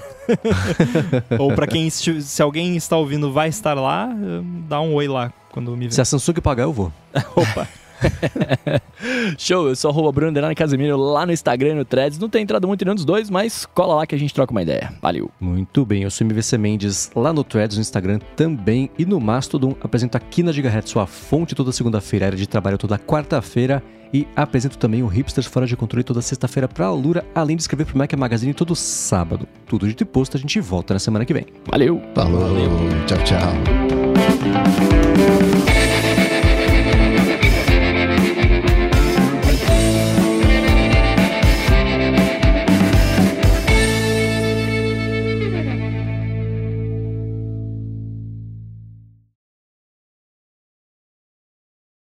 Muito bem, Demon 79. A gente pode seguir a tradição colocada nas últimas duas semanas, então já é tradição. Antes de spoilers ou, ou comentários muito prolongados. E aí, quem curtiu? Quem não curtiu? Eu foi, acho que foi o que eu mais gostei, velho. Eu curti. Por quê? Já sabemos quem não curtiu. É, o Coca não gostou tanto assim. Justifique, né? Que nem prova da, da escola, né? Eu Justi- achei o episódio muito legal. né, né? Cara, eu, eu gostei da vibe, da atmosfera de, de terror que, que é do, do terror que eu Terror, gosto, terror. assim. É, logo no começo, assim, do, do- tipo, primeiro shot ali, do establishing shot ali, eu já, putz, é, é isso, gostei.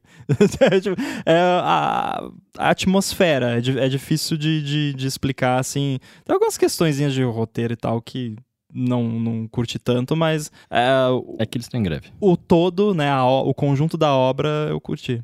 Eu, ó, eu, eu gostei também, e, e eu gostei por dois motivos. É, primeiro, porque não é um terror tanto terror. Eu, eu não gosto de terror, eu tenho medo, então eu não vejo. Eu gostei porque não é um terror tanto terror. Né, o, o, o Demon, que eu esqueci o nome dele, ele é gente boa, saca? Ele é, tipo, ele é, é, ele é estagiário, assim, eu achei isso muito engraçado. É, E, cara, eu aceitei, eu acho que, um dos motivos de eu ter gostado, eu acho que eu aceitei a sobrenaturalidade dessa temporada só agora, sacou?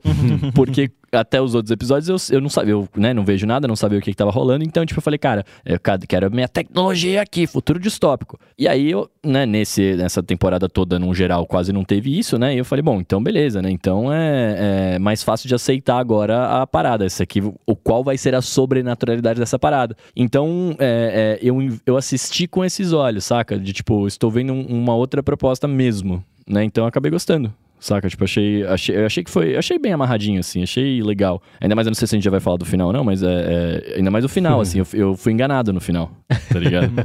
Eu assisti o Supernatural e tem essas coisas, né, de, de- lá do capeta, de, de, de anjo, de Deus. Então, sei lá, pra mim não, não, não, não- tem umas coisinhas legais ali, né, aquela, aquela, é, né, o protocolo da coisa, as regras que tem que ser seguidas, né, não, não é bagunça, não só porque né, o demônio lá, mas não quer dizer que seja bagunça, né, tem Não sou eu Tem que faço as burocracia até no regras. inferno, né? É, eu adorei isso. Aliás, no inferno é onde mais deve ter É burocracia. verdade, né? E, mas, assim, eh, não, não, não falou. Talvez por isso que não tenha falado muito comigo, assim, né? De. Tá, né? Legal. ele- Você gosta da algazarra. Não, é divertidinho, legal, mas. né, talvez eu seja mais, mais tech do que. É, de- demonologista, sei lá, né? É, agora sim, ó, pra quem não assistiu, a gente vai falar spoilers do episódio. Então a escolha é sua. Você pode ter os spoilers ou ver o episódio. Se você não liga, você pode só seguir aqui ouvindo o papo. Eu acho que, assim, agora que a gente tem o contexto da temporada inteira, é, me pareceu que o, o Charlie Brooker não tem mais interesse em falar sobre a tecnologia trazendo o pior das pessoas e Aí, olhando para essa temporada tudo o resto, assim, as pessoas são ruins, malvadas ou são colocadas em situações que fazem elas tomarem decisões que não são legais. E nesse episódio, a não ser que você ache que o- a peça de dominó é tecnologia, porque o demônio conseguiu falar com ela por meio disso, tinha um negócio do sangue, o touch ID do, sangue ali, pra, pra ativar o modo Ah, é a demônio. tecnologia dos caras, né? Então, mas é, e, e aí a tecnologia, no fim das contas, são as bombas nucleares, né? É, Essa, é, a- aham. né? Então, é, esse é o menos de todos eles, mas ele conceitualmente dá perfeito com essa temporada, que toda a temporada foi sobre outras coisas que não a tecnologia. né? E logo no comecinho, o que o Rambo falou, né? Que na primeira cena ali, você bate o olho, toda a linguagem que ele mostra. Primeiro, não teve o Black Mirror, né? O, o vidro trincando, aquilo tudo. Fala, Netflix apresenta e já começou ali com a, a- a vendinha Nossa, da é esquina verdade. ali. É isso que, isso que eu achei estranho, então, que eu não tava sabendo o que, que tava estranho. Quebra a expectativa no primeiro segundo do episódio. E aí você vê aquela estética que já é tradicional de, de, de filmes. Não de filmes de, de época, mas de filmes velhos mesmo. Era como se esse filme tivesse sido feito, se fosse o filme, lá em 70 e... Bom, 79, né? Então, é a estética da, da fonte, você pega aquele comecinho, remete a Stranger Things, só que Stranger Things é tipo, é de época. Esse é como se fosse uma coisa original daquela época mesmo, né? Aquela a coisa sujeirinha quase... do filme. E isso, É. era muito mais granulado, e não só granulado, com aquela saturação de, de lomo super. né, o vermelho mais puxado, assim, né, não todas as cores puxadas, mas algumas mais puxadas fortes. Desde o comecinho, a hora que ela abre a cortina, que também Eu o branco gostei tá. do, do grão e mais da, da sujeirinha, do cabelinho ali, o, Uhum. o wave gate gate. também. de to- to- todas essas paradinhas que. Isso é o equivalente visual do, do chiadinho lá do LP, né? Pra quem Aham. gosta de, de filme, né? Tipo É, isso. na hora que ela fantasiava sobre ah, bater com a cabeça da, Matar da, as pessoas. da Vicky lá, é isso. É. E aí você via, tinha muito mais era mais sujo pra mostrar mesmo que era a fantasia, mas aí lembrava tipo as coisas do Tarantino quando ele vai tem- É. fazer essas homenagens aos western spaghetti e as coisas de, de terror também, de violência. Então esse pacote todo visualmente foi muito bacana. Então, de- desde o começo ele fala, putz, você bate o olho, como falou, você bate o olho, você sabe exatamente o, pro- o que, que vai vir. E é curioso porque até a hora que o demônio aparece no, no dominó, que é uma frase que não faz muito sentido, parece um horror tradicional. A hora que ele aparece, aí vira comédia. É. Ele, pô, me tira daqui, tô com a cara no chão aqui, fala comigo, não, vem isso. Daí pra frente é super engraçado, tem a- o, o subtexto do, da violência, nem tanto de terror, mas de violência, mas é, é engraçado. Aí de novo quebra a expectativa, né? Você acha, putz, esse episódio vai ser um, mais sério, né? A gente acabou de sair daquele episódio do, do, do- lobisomem, né? Da lobis mulher lá, da, da lo- mulher loba, né? pra uma coisa dessa. Então, eu achei muito bacana. Eu talvez seja o meu favorito dessa temporada também. E eu, eu- talvez brinque com o, o que a gente viu na semana passada, só porque deixou muita gente brava. Eu adoro quando quero expectativa, como eu falei. Mas esse eu achei bacana. E, sim, é, eu volto a fazer aquele questionamento. Se não fosse um episódio de Black Mirror, seria uma excelente história. Então vamos parar de pensar que é episódio de Black Mirror e vamos ver a história, né? Não, mas analisando a temporada como um todo, se você parar pra pensar assim, é, ela começou super high-tech, porque o primeiro episódio, o Jane's, Jane's Awful lá é... Jones é, Awful. Johnny's Awful, Jane, foi mal. Johnny's Awful é, é totalmente tecnológico, no sentido de, mano, eles estão numa realidade virtual, não sei o que e tal, e ele vai aos poucos descendo as décadas, né? Uhum, É, sim. E que isso é muito legal, tá ligado? Tipo, porque aí, por isso que eu falei, é, eu, eu É, ele posso vai ter e volta, demorado... né? É, é, mas Porque- ele começa em 2000 e muito, né? E, e o último é em 79, né? Tipo, eu não Sim, sei sim, se sim. tem algum antes, né? Eu, eu É, não o lembro Beyond agora. é 69, que é o pós Ah, sim. ah, é verdade, é É. verdade, é verdade, é verdade. É, então minha teoria foi por água abaixo. Mas o que eu quero dizer com isso é, ele vai Talvez começando eles com... inverteram a ordem, né? Vai saber. É, ele vai começando com muita tecnologia e vai terminando com, teoricamente, é, pouca... Claro que bomba atômica é outra pira, mas é, é- é- é- vai terminando com menos coisa, indo mais pro fantástico, né? É, Mas porque também, cara, se você parar a pensar... eu, não, eu não lembro quando que foi a primeira temporada de Black Mirror, mas ele eles criticavam... 2011? É que é eu tô com super 2011 na cabeça, mas eu não sei se foi 2011, porque faz muito tempo, né? Realmente, 2011? É, 2011. Nossa, caramba, 12 anos então. É, Mas você pega a primeira temporada, pô, 12 anos atrás, eles falavam de futuros distópicos, né? E agora a gente tá vivendo nisso, nesse, no futuro. Não tá, não, né? Enfim, a gente tá, em tá no futuro que eles falavam lá. Então, putz, faz muito sentido voltar. Né, você começar a falar de coisas fantásticas e falar sim do ser humano em vez de só da tecnologia. Porque, querendo ou não, que a gente sempre fala tecnologia, ela não é má. é- São as pessoas que usam errado, né? Então, tipo, é, é isso, assim. Eu achei bem, achei bem legal. E eu tomei uma quebra muito grande no... Eu posso falar, de- fa- falar do final aqui? Porque eu tomei uma... Eu tomei uma, uma, uma quebra muito grande. Porque tem uma hora no episódio que qu- quando ela fala da mãe dela que morreu lá tal, fala que a mãe dela era estranha. Estranha no sentido, tipo, ela falava... Ela tinha alguma, alguma doença, alguma coisa que... Não sei se era esquizofrênico ou não, mas que via coisas, né? Falava sozinha e tal. E eu achei que, tipo, isso era... Ela tinha essa mesma parada, saca? No final. E aí depois eu falei, puta, não tem... Eu, só, eu confesso que eu não, eu não gostei muito de tudo do final, mas... é, essa quebra me... Eu achei legal. Eu falei, puta, ela não tava viajando, né? Tipo, era real o que estava acontecendo. Eles lhe darem as mãos, irem pro coisa, eu não, não, não gostei, mas... Ah, eu sei lá, é o. É, é- é referências que eu não quero estragar, mas tem um filme que, sobre uma coisa sobre a qual você não fala, se você faz parte dela, que é, é super parecido o fim, né? Ah, você tá. tem. Sei lá, todo filme apocalíptico, né? Então, procure seu amigo pro final do mundo. É, como é que chama? Não é, nostal- é Aquele filme super depressivo também, do, do planeta que vai chocar com a Terra, que é do Lars von Trier. Melancolia. É, sim, o- ele te conta o final no começo. e, foi, cara, o tempo que você vai ter com esses personagens é o tempo que todo mundo tem. Então preste atenção na história. Eu gosto disso, dessa jornada. E é, é legal chegar no finalzinho e ela contar a história, ela parecer totalmente insana a história. O demônio que parecia um demônio virou vocalista da banda. E aí falava comigo por meio do negocinho que agora virou uma peça de, de coisa, senão vai acabar o mundo. E você vê lá a, a policial só. Ah, tá, ah, chama Gap, o demônio. Ah, o que, que ele falou? Ah, como é que foi e tal. Ninguém acredita nela. E aí o bicho pega. Eu achei ótimo. né? Porque é. é- E eles de, de É maldade aquele é, um lance, absurdo. tipo, foram as vozes, as vozes me mandaram. Isso, É, é, é, o não. demônio falou o que pra você, né? Não, isso tudo bem, isso eu achei muito legal também. O que me É. incomoda é que aí vai, vai a minha. Vai a- a- o lance da. Ah, começou a mentirada, né? Mas é que, tipo, o que me incomoda só nessa parada é que assim, eles vão pro vazio eterno, né? Aham. O vazio infinito. Só que ela é uma humana, ela não é. Ela, ela vai morrer em em três dias, sacou? Ah. No vazio eterno. É, é isso que me incomodou, só se ela. Só, é que aí não explica, não sei o quê. o, o vazio eterno é, é desmaterializado, é, é pós-vida. Eu entendi dessa forma. Tipo, Ah, ela- ela- naquele sim. momento ela ia É um- morrer. É, é, é, é uma. Ah, então tudo bem, vocês estão É uma dando outra coisa que consciência eu não entrei. eterna onde não tem, te- tem. Existe um vídeo, e é um assunto que é.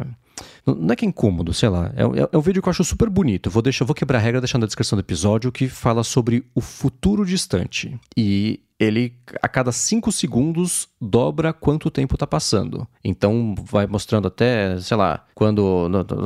a essa altura, provavelmente não vai ter mais humanidade. A essa altura, o Sol já vai ter inflado, engolido a Terra. Aí depois vai ver uma supernova. Aí essa aí vai indo cada vez mais pra frente, mais pra frente. Aí chega no momento que é assim, né? Todos os sóis de todo o universo terão já se extinguido e vai ter a era dos buracos negros que vão se juntar por colisões e por estarem viajando por lá até a hora que o último buraco negro vai acabar também. E aí vai ser o momento em que não vai existir nada nem o tempo. E aí é a primeira vez na história em que não vai ter mais nada. Então eles vão ser enviados para isso. Eu- o que eu tomei como co- de referência foi isso aí. Então, e lembrou um pouquinho, eh, acho que quem viu The Good Place deve ter visto várias coisinhas também nessa série. Não, o, o demônio que é estagiário, eu vou ser enviado por nada se der errado aqui o que eu tô fazendo. Tem umas coisinhas que são, são parecidas ali com, com o, o conceito dessa parte de humor que colocaram ali nele, mas é isso, é, ele vai ser enviado pro. É a consciência pro nada pra sempre e não vai ter nada.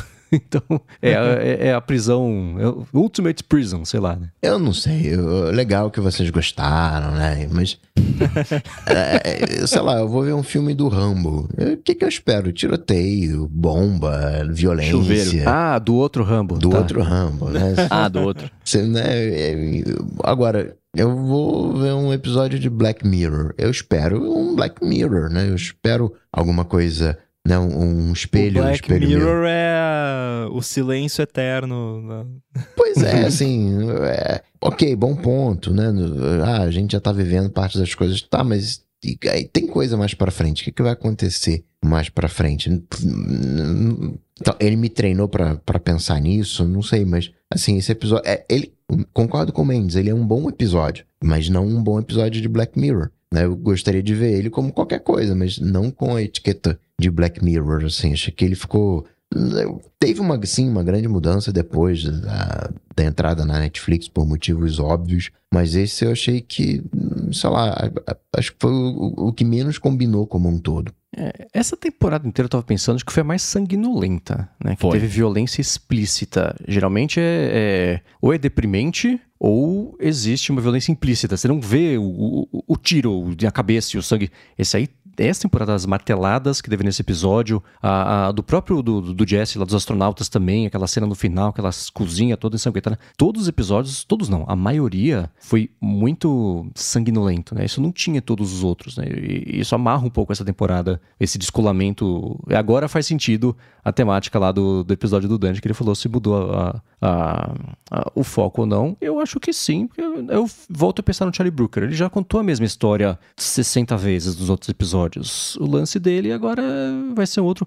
Essa, aí das duas, uma, né? Ou esse vai ser o final mesmo de Black Mirror, ou vai ter mais uma temporada que vai ser ultra tecnológica. Não tem. Eu não vejo mais uma temporada com essas temáticas. Né? Todas as outras, o Coca falou, né? É, tinham um- uma liçãozinha de moral, né? Então, o que que esse episódio quis dizer? O que ele quis ensinar? O que ele quis avisar? Nessa, esse, esse episódio, ele quis avisar o quê? Se aparecer um demônio num dado, num dado não, num, num, num dominó, escute.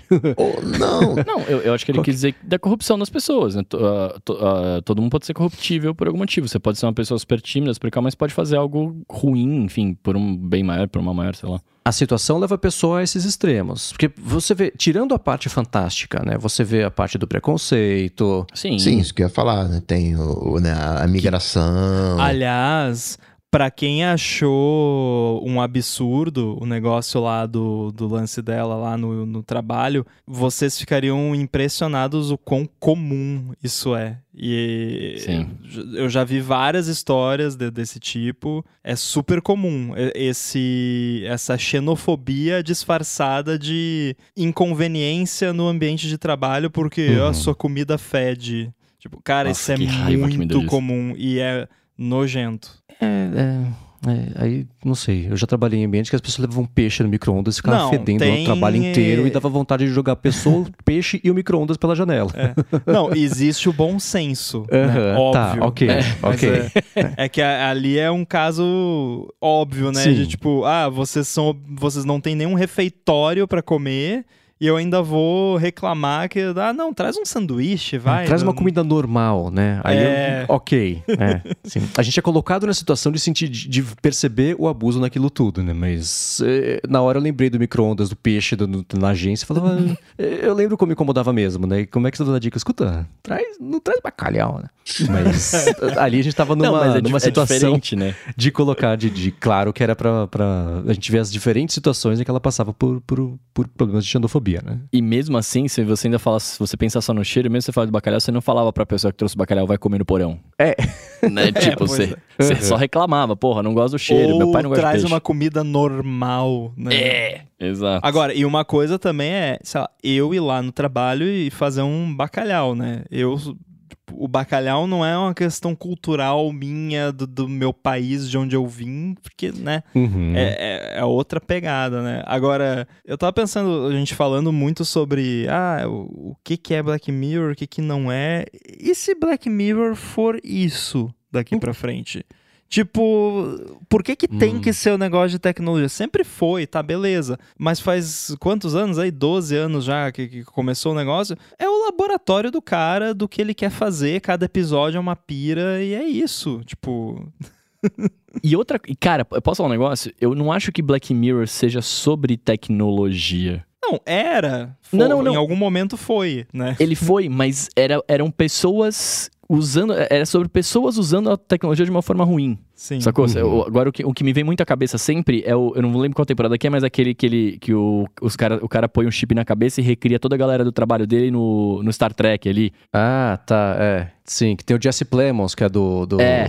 de Breaking Bad. Isso, isso. E esse o cara aí. Callister, o nome do episódio. E o- e esse mesmo, que ele, ele, é o- ele, ele no trabalho é um cara zoado, e aí ele pega todo o mal dele e faz esse mal na casa dele com essa galera. Tipo assim, é, fala sobre tecnologia, fala, tem um monte de coisa tecnológica, mas é sobre uma pessoa usando essa tecnologia para o mal. No mal, Uhum. entre aspas, aqui, né? Pra, pra coisa. Eu, eu entendo, eu, eu comecei a entender Black Mirror, eu posso estar viajando aqui, né? Mas é, enfim, eu comecei a entender dessa forma, assim, tipo, ele fala sobre pessoas usando a tecnologia de uma forma ruim. Saca? Claro que vai ter outros episódios que não, né? Mas, num geral, será que não pode ser isso também? Né? Ou se transformou nisso ao longo dos anos? É, essa temporada de, de agora, não, né? Porque qual foi a tecnologia desse último episódio? É, não, essa O- temporada o não. Mas aí dominó foi migrando pras pessoas, né? A, a- a discussão é, é que nem, por exemplo, o poder corrompe a pessoa, o, o, né, o lobby é o, o, o lobby. O homem é o lobo do homem, o- a pessoa. então é assim, a pessoa já é corrompida, a tecnologia é uma expressão disso, ou a tecnologia corrompe a pessoa e deixa ela com uma pessoa ruim? É, As questões eram sempre essas. Aí é a mesma coisa, você vê, pega nesse episódio, que para todos os efeitos não tem tecnologia. Ela é colocada, é uma boa pessoa, com alguns instintos malignos, que ela se pensava lá em matar as pessoas, mas não fazia isso, não agia. Quem ela é nunca? colocada numa situação que ela faz uma É. escolha. Né? E a escolha é que, cara, é o, é, é o tempo inteiro o problema do, do, do, do trolley lá, né? Ah, você vai matar. Tem um trem indo na direção de uma pessoa, você pode puxar a É, manivela para lembrei desviar do disso também. caminho e vai matar três pessoas. Você poupa uma pessoa com a culpa na consciência que você matou três, ou você deixa essa pessoa morrer e você não teve nada. É isso, é o tempo inteiro, é isso, né? Porque, ah, você pode não fazer nada, vai morrer todo mundo. Ou você pode fazer, quem que você vai escolher matar? Por quê? Quais são os seus critérios, né? Isso ele poderia ter colocado no episódio sobre carros autônomos, que vão ter vão tomar essa decisão, inclusive, de matar motorista, se precisar, para não matar um monte de gente. Isso vai acontecer, é inevitável, né? Ele- não, ele colocou essa discussão com, a, com o skin de uma coisa que não envolvia tecnologia, mas a questão é a mesma. A pessoa ela era corrompida, todo mundo é corrompível, existem pessoas que não, dão- você não consegue corromper, e é a situação que faz isso, isso estava dentro da pessoa, e a situação só aflora isso. É, a gente pode retroativamente falar que Black Mirror é, é isso. Não era, era sobre a tecnologia, virou sobre outra coisa. Mas esse subtexto da corrupção e da, da malignidade das pessoas sempre esteve ali. Um dos pontos que ele sempre fez nos episódios era justamente esse, né? Só Tem uma diferença sobre o lance do problema do trolley lá, que, que é é um clássico realmente que gera infinitas discussões e, e até a forma como você faz a pergunta muda o resultado, mas tem uma diferença significativa com o plot de, desse episódio que nesse episódio, se ela tomasse a decisão de não interferir, ela morreria também. Né? Uhum. Então tem esse, essa diferença com o problema clássico do trolley, né? Uhum. Eu, no comecinho do episódio, era que ela saiu do bar e foi atrás do cara do, do, do que tinha matado a mulher, eu pensei, hum, será que em algum momento ela vai ser a terceira vítima? Será que ela. Eu pensei será nisso que também. Vão colocar ela do, do jeito altruísta e ela ser para salvar a humanidade? Mas acho que não ia poder, né? Teve, começaram a aparecer umas regras no meio do caminho que, É. que acho que ia, não ia rolar. O meu pensamento, eu pensei também a mesma coisa logo no começo, e aí ele morreu quando. Ele, o, o, o, o Gama, como é que ele chama? Esqueci de novo. O Gap. demônio. O Gap. Quando ele liga pra Judite ali pra perguntar, né, o que que aconteceu. E aí, tipo, ela fala: ah, não, o cara não contou porque ele matou alguém. Então ela também não contaria como a terceira porque ela matou Aham. teria matado duas senhor, outras. vou né, então. estar transferindo para o departamento de maldições, senhor. É, oh, mas que inferno! Inferno é outro departamento. senhor. Mas quem faz isso? Você ligou pra cá mesmo. Quero falar com seu supervisor. Olha, você não Hum. vai gostar dele. Aí eu fiquei. Aí passou assim, a hora que falam, né? Começa a mostrar que o perigo tá aí, as ameaças nucleares, né? Se você não fizer isso, é isso que pode acontecer. Falei, ah, então será que o, quem vai ter solucionado a Guerra Fria vai ter sido ela, na verdade? Tipo revisionismo histórico, que nem o Era uma vez Hollywood, o próprio Bastardos Inglórios. Eu falei, pô, 79? A Guerra Fria acabou em 90 e alguma coisa, não, não vai ter sido isso. Eu falei, não, foi, vai tentando navegar, né? Adivinhar pra onde tá indo a história. Achei que ia ter um pedaço disso, mas uh, também não. Quer dizer, teve um revisionismo histórico, mas não foi uma coisa que beneficiou a humanidade, né? Agora, vocês pegaram a, a, a referência de outros episódios nesse episódio? Ah, o olho dela, a hora que ela tá vendo é o Entire History of You, né? A hora que ela fica com o olho. Ah, eu não tinha leitoso. pego essa. É, e o sinalzinho, aquele, aquele diapasão, é do White Bear, né? Ah, também não peguei essa. A única que eu peguei, a única que eu, que eu fiquei em dúvida se era referência ou não, é quando tá mostrando o futuro do, do cara que vai virar primeiro-ministro lá, do esqueci do Aham. último, que ela tenta matar e não consegue. Sim. Que fica mostrando as imagens, né, de o que vai acontecer e mostra Ah, o- é. os, os, os drones lá também. o os- Metalhead. O Metalhead, é isso aí. É. Eu eu achava que o político ia virar um dos políticos que a gente conhecia. Ou o cara da primeira temporada do Porco, que já tinha Ah. aparecido, ou o Monroe também, que é de um do The Waldo Moment, o episódio que é um personagem animado que vai concorrer a um cargo político contra o Monroe, Monroe, que ele ficava pentelhando o cara. Falei, ah, acho que vai ser um dos dois. Mas não, ele é, ele é, ele é parecido com um político mesmo britânico que até precisou sumir aí do, do cenário público porque ele era extremamente é, é, xenófobo e reacionário e tinha, tinha problemas ali no- no- na plataforma dele. Ó, a então, referência. acho que é mais pra ser essa, Nigel alguma coisa o nome dele. Pra ser mais essa crítica do que qualquer outra coisa.